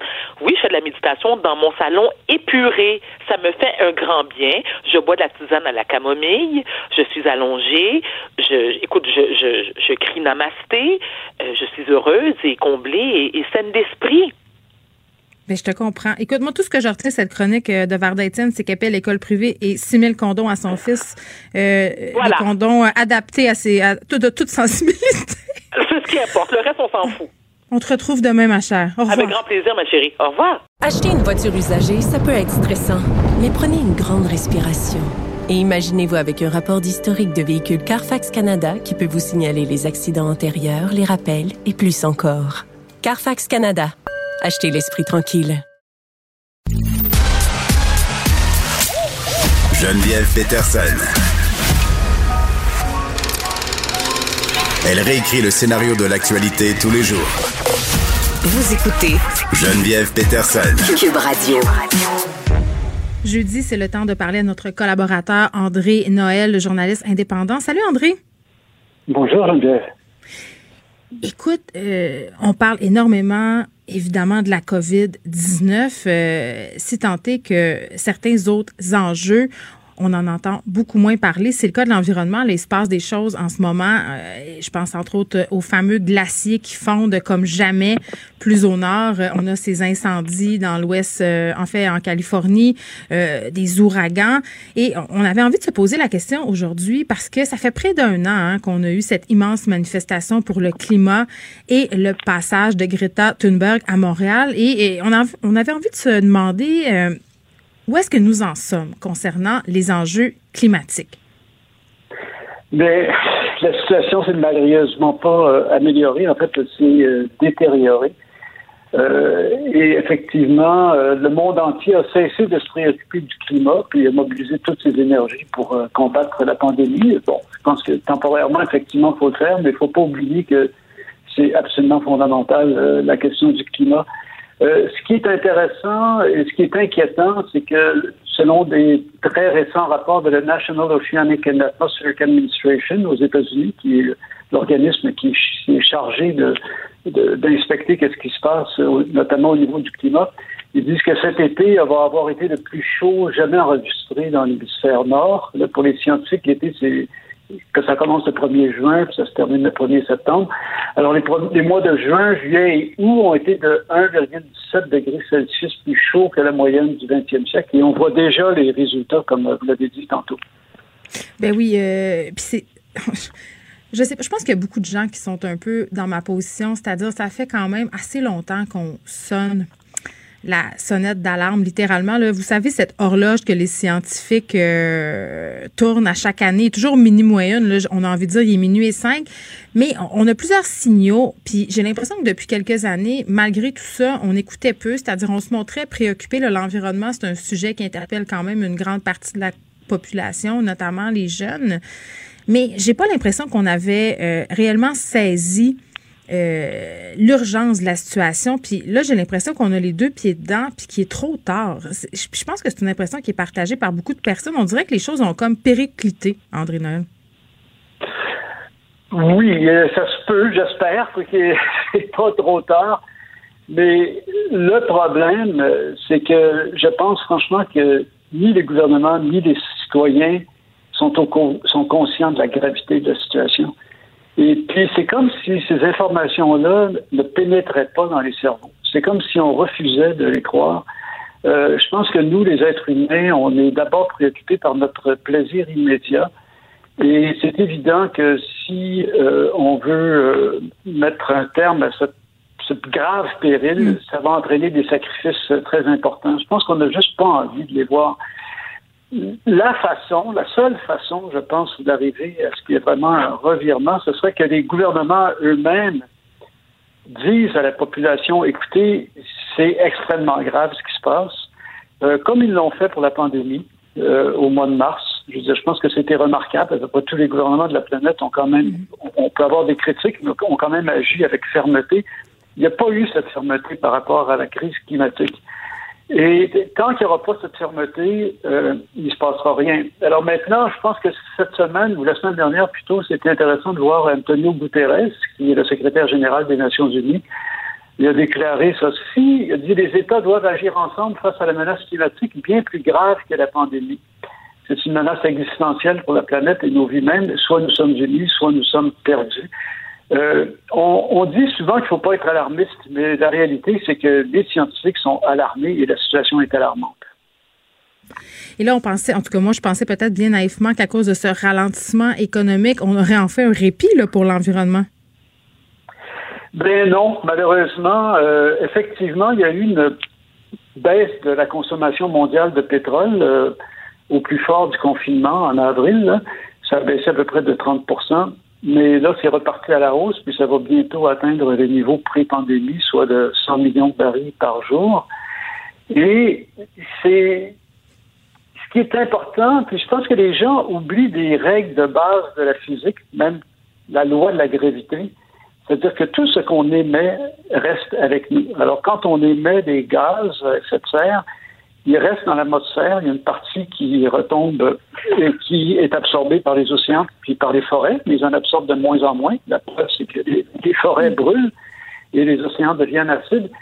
Alors, un des, chiffres qui sont extrêmement importants, c'est ce qu'on appelle la quantité, la concentration de CO2 euh, partie par million. Et euh, ça n'arrête pas de monter. Alors avant la révolution industrielle, euh, on était en dessous de 300 parties par million. Le niveau sécuritaire, c'est 350. Le 5 septembre dernier, euh, on était à 408 parties par million, puis là, on est à 411 parties par million. Et puis si ça continue de monter comme ça, je veux dire, c'est clair qu'on se dirige tout droit vers la catastrophe. C'est absolument inévitable. Euh, peux pas faire autrement que de tirer l'alarme fortement parce que c'est quelque chose que j'ai beaucoup étudié. Puis les scientifiques les plus sérieux disent que à 4 degrés Celsius, ça met carrément en péril la civilisation humaine. Je sais que ça a l'air gros de dire ça, mais c'est pas moi qui le dis. La Banque mondiale elle-même le dit. Et on se dirige tout droit vers cette augmentation, probablement aussi tôt que 2060. Alors, ça va prendre des mesures absolument radicales, mais vraiment très radicales. Euh, les, le groupe d'experts internationaux euh, sur le climat disent qu'il faut couper de moitié les émissions de gaz à effet de serre d'ici 10 ans. On n'est pas parti pour ça. C'est l'inverse qui se produit. Ça va recommencer à partir euh, maintenant. Ça, ça a recommencé, puis il n'y a aucun signe qui montre que ça va ralentir. Ben, le gouvernement Legault veut, veut présenter son plan vert qui est considéré comme étant audacieux. Là. Mais je pense qu'en ce moment, on a de là, on a besoin d'aller au-delà euh, de l'audace parce que en tout cas, à t'entendre, mon Dieu, je suis déprimée pour la fin de semaine au complet. Là, on parle du concept. Non, mais on parle du concept d'éco-anxiété. Là, je, puis, euh, je vais faire un parallèle peut-être un peu boiteux, mais c'est comme un peu euh, avec le mouvement anti-masque. C'est comme si on a toutes les preuves. On a euh, tout le discours scientifique qui nous dit une chose et que tu as une partie de la population qui refuse justement de croire en l'évidence et de dire adieu justement à leur petit confort pour le bien collectif. Puis c'est un peu la même chose pour l'environnement, là, parce que là, si la Banque mondiale le dit, là, je veux dire, rendu là, André, quand la Banque mondiale le dit, dit, c'est pas un groupe environnemental obscur de gauche. Euh, parce que tu as tout le temps l'argument, là, les gens qui sont euh, climato-sceptiques là, nous sortent aussi des études scientifiques qui remettent en question euh, les enjeux climatiques puis le réchauffement de la planète. Mais là, force est d'admettre que c'est un discours euh, qui est largement partagé et ce, à l'ensemble de la planète. L'ONU dit qu'il faut agir, mais est-ce que ça va changer quelque chose? Autrement dit, qu'est-ce qu'est-ce qu'il va falloir faire pour que pour que ça change? Parce qu'on fait des on a des initiatives, par exemple, comme euh, je sais pas moi, les crédits carbone, planter des arbres, mais moi je vois ça tout le temps, c'est peut-être du cynisme de ma part, là, euh, comme étant des coups d'épée dans l'eau. Bien, je pense qu'il n'y aura pas d'autre choix que de réduire notre consommation et puis euh, de réduire fortement notre consommation d'énergie on n'a pas d'autre choix que ça, puis il faut agir très rapidement. Alors quand, par exemple, euh, les scientifiques, et d'ailleurs, il n'y a plus aucun scientifique qui serait capable de publier une étude dans une revue scientifique sérieuse disant que la situation n'est pas alarmante. Alors quand on entend des gens qui disent ouais, mais il y a des scientifiques qui disent que c'est pas si grave que ça, ben ces scientifiques-là, ils n'écrivent pas ça dans les revues scientifiques comme Science ou Nature parce que ce serait refusé. Il y a un consensus total maintenant. Il n'y a il n'y a plus de débat. Alors pour en revenir à qu'est-ce qu'il faut faire, mais c'est le message qui doit passer, c'est qu'il faut réduire notre consommation. Quand les scientifiques disent qu'il faut réduire, par exemple, de 50 de nos émissions de gaz à effet de serre, regardons concrètement. Ça veut dire, ça peut vouloir dire réduire de moitié la flotte automobile euh, au Québec par exemple, qu'on a, ait deux fois moins d'autos. C'est des maisons qui ont deux, trois chars, là. Bon, mais pas nécessaire. Les gens sont effectivement peut-être pas prêts à ça, mais ils pourraient le devenir si le gouvernement relayait comme il faut le discours des scientifiques. Il faisait comme Churchill a fait euh, euh, au début de la Seconde Guerre mondiale en disant euh, Chers citoyens anglais, vous allez devoir vous serrer la ceinture, il va y avoir des larmes, mais on n'a pas le choix, et puis on va gagner cette guerre-là. Mais hmm. on, en est là. Si les gouvernements avaient ce même genre de discours à la Churchill, je pense que les gens adhéreraient à ça. Mais est-ce qu'on a un Churchill? En tout cas. pas. Pardon? J'ai dit, est-ce qu'on a un Churchill? Ça, c'est une autre question. Bon, je pense que M. Legault est une figure populaire. Il pourrait tabler là-dessus pour encore quelques années. Merci, André Noël. On va te retrouver euh, jeudi dans deux semaines. Merci beaucoup, Geneviève. Bon plaisir. Au revoir. Acheter une voiture usagée sans connaître son historique, ça peut être stressant. Mais prenez une pause. Et procurez-vous un rapport d'historique de véhicule Carfax Canada pour vous éviter du stress inutile. Carfax Canada. Achetez l'esprit tranquille. Geneviève Peterson. La déesse de l'information. Vous écoutez Geneviève Peterson. Cube Radio. Le, commentaire de Danny Saint-Pierre, un chef pas comme les autres. Danny? Oui? C'est fini le temps des fleurs. Il faudra faire bombance à l'intérieur de notre bulle sanitaire. C'est ce que nous a dit le père Legault. Terminez la bamba, les épluchettes de blé les mariages, les funérailles, tout chose. Allez, c'est ça, le fluide louche en disant de la même bulle, c'est non, ça c'est fini. C'est fini. Mais Oui, parce que quand même, euh, là, on blague, mais ça a eu des répercussions, là, que j'entendais Christian Dubé tantôt dire que les statistiques élevés qu'on connaît en ce moment sont directement dus euh, à la longue fin de semaine là, où justement on a un peu laissé tomber notre garde où on s'est réunis en famille et là on essaie un peu du côté euh, du côté du gouvernement euh, de trouver une façon de pouvoir policer entre guillemets même si j'aime pas ce mot-là mais c'est quand même ça les rassemblements à l'intérieur des gens parce qu'il faut savoir Dani qu'on peut pas ne peut pas pénétrer le domicile d'autrui qui veut là. Mais non, tu peux pas policier les policiers en rentrant dans leur maison. Tu peux pas faire ça. C'est pas le droit. C'est pas dans la loi. Fait qu'imagine les pauvres policiers qui devront policier cette affaire-là. Tu sais, moi, je me souviens d'un bon vieux sketch de Rock et Oreilles avec un 800 stool, là. Fait que, tu imagines ton voisin de condo, l'intérieur, là, puis là, là, il, y a de la musique forte, tu sais qu'il y a du monde, il y en a peut-être plus que 10. Fait que là, tu vas appeler la police, puis la police va venir policier. Ben voyons donc. Ça va être difficile, Mais j'ai toujours eu, ben, ouais, j'ai toujours eu peur de la culture de la délation. Là, euh, je pense entre autres euh, au fameux collabo là, pendant la Deuxième Guerre mondiale, justement, le stouler son voisin pour avoir des avantages euh, puis être protégé par l'État. Puis je me dis, puis c'est tellement vrai parce qu'on on le voit, là, puis on l'a vu au début de la pandémie, des appels justement, là, des chicanes de clôture.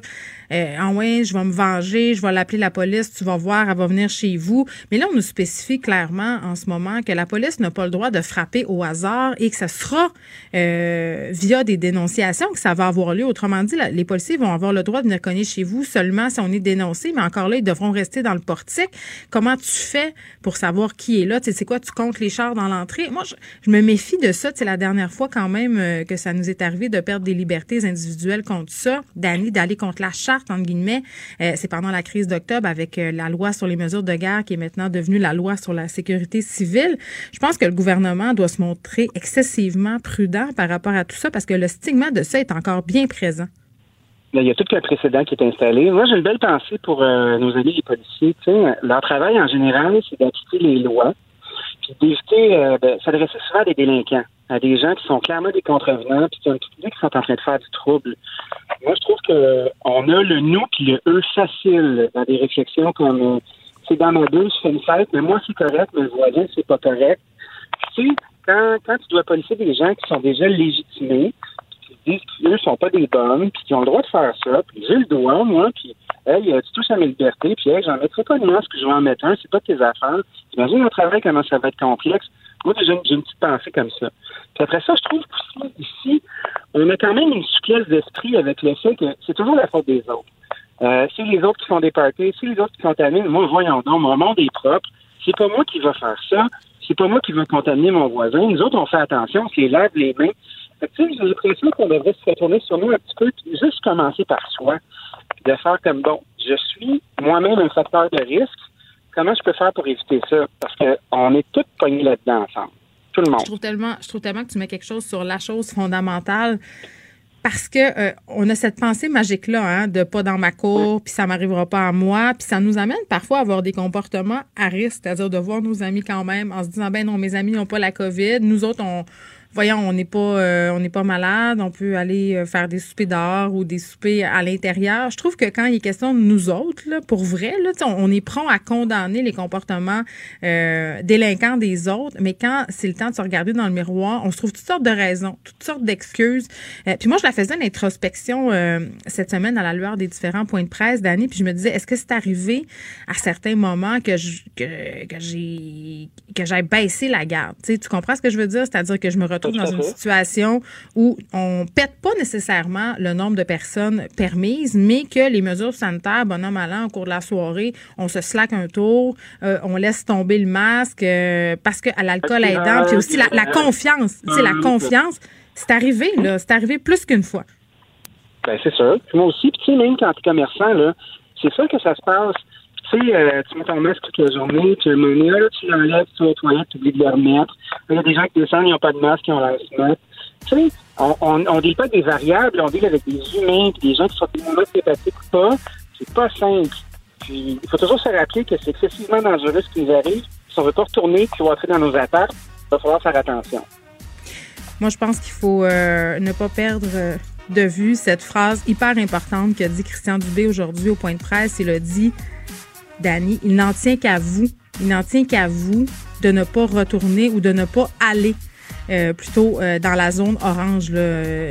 Il y a plusieurs zones du Québec qui sont jaunes. En ce moment, on est à ça de basculer dans une couleur qui, je le pense, ferait pas mal moins notre affaire. on a-tu envie, on a envie que des restaurants referment? Est-ce qu'on a envie que des salles de spectacle qui ferment de plus pouvoir, de perdre tous les privilèges qu'on avait regagnés tranquillement, là? Je pense que la réponse, c'est vraiment non. Cube Radio.